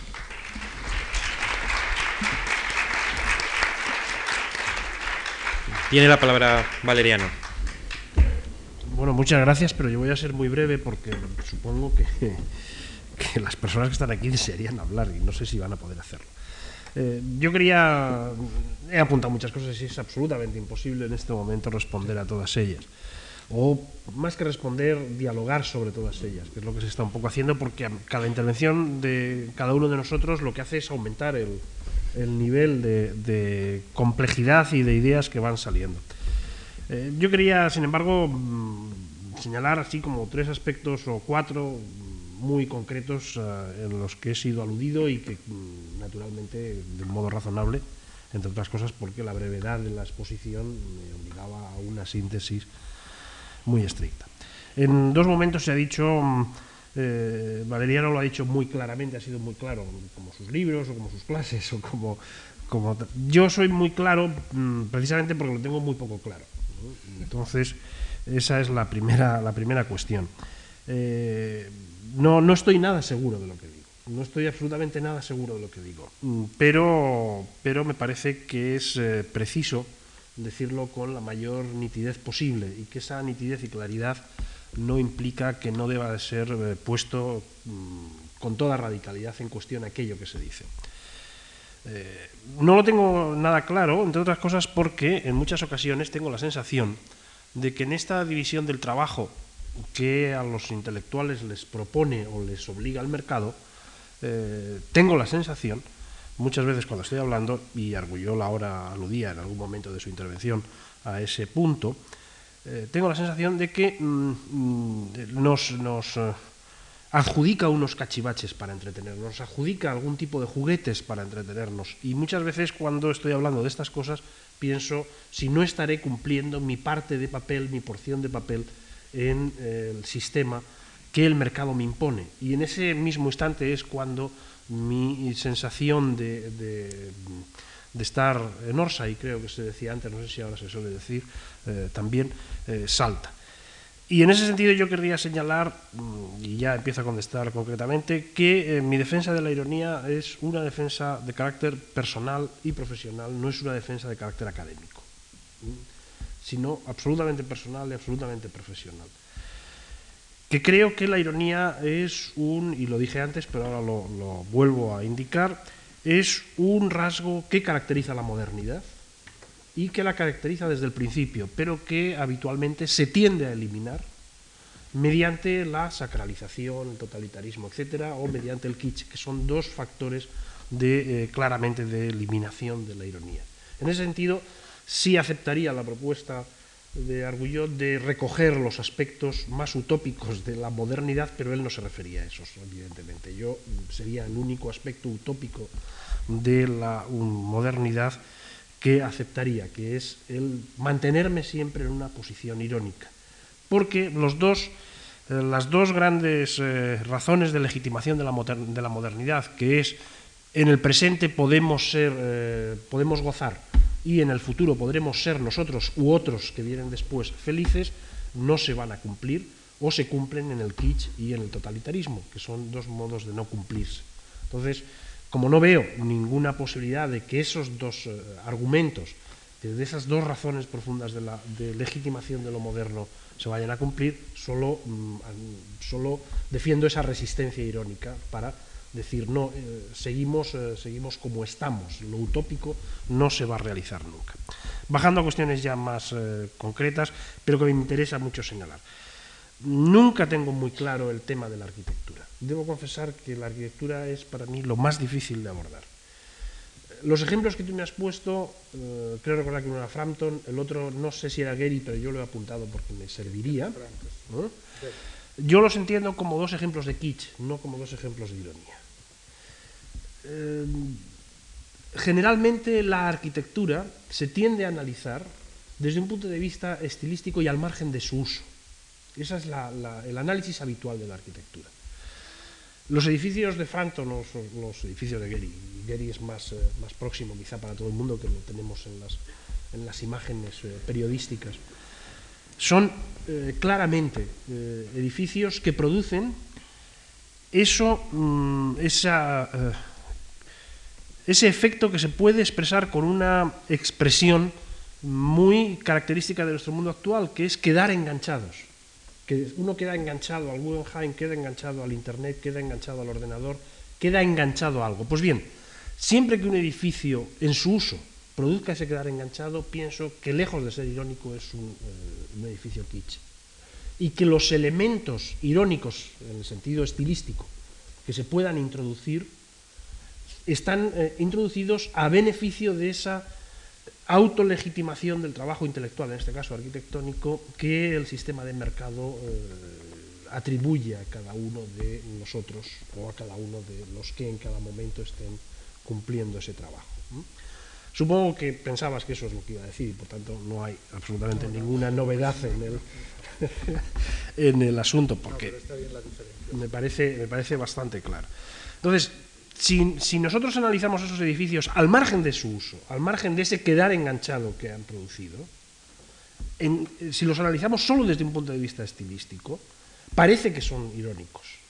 Parece, es, un, es, es la, la, la eh, el engaño, digámoslo así, en el momento en que entramos en su análisis eh, de uso, eh, es decir, en su función social, si quieres, y estética, en ese momento nos damos cuenta de que no tienen ningún, ningún valor irónico, que convierten el museo en un parque temático, que convierten la historia de los estilos en, un, en una historia del consumo, en realidad, o para ser consumida, etc.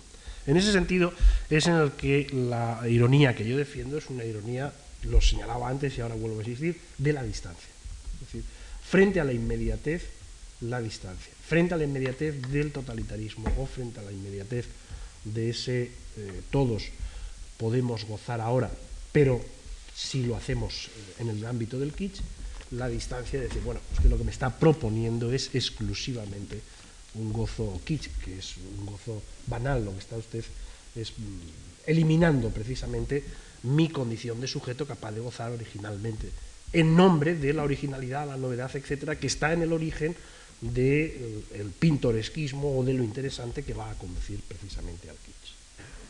No, no insisto porque no querría Muchas gracias. La verdad es que ya hemos cumplido las dos horas, que es el templazo máximo. Para no dejar a nadie inaudita parte, si queréis, Manuel o Simón, decir algo muy breve, y si no daríamos por terminado.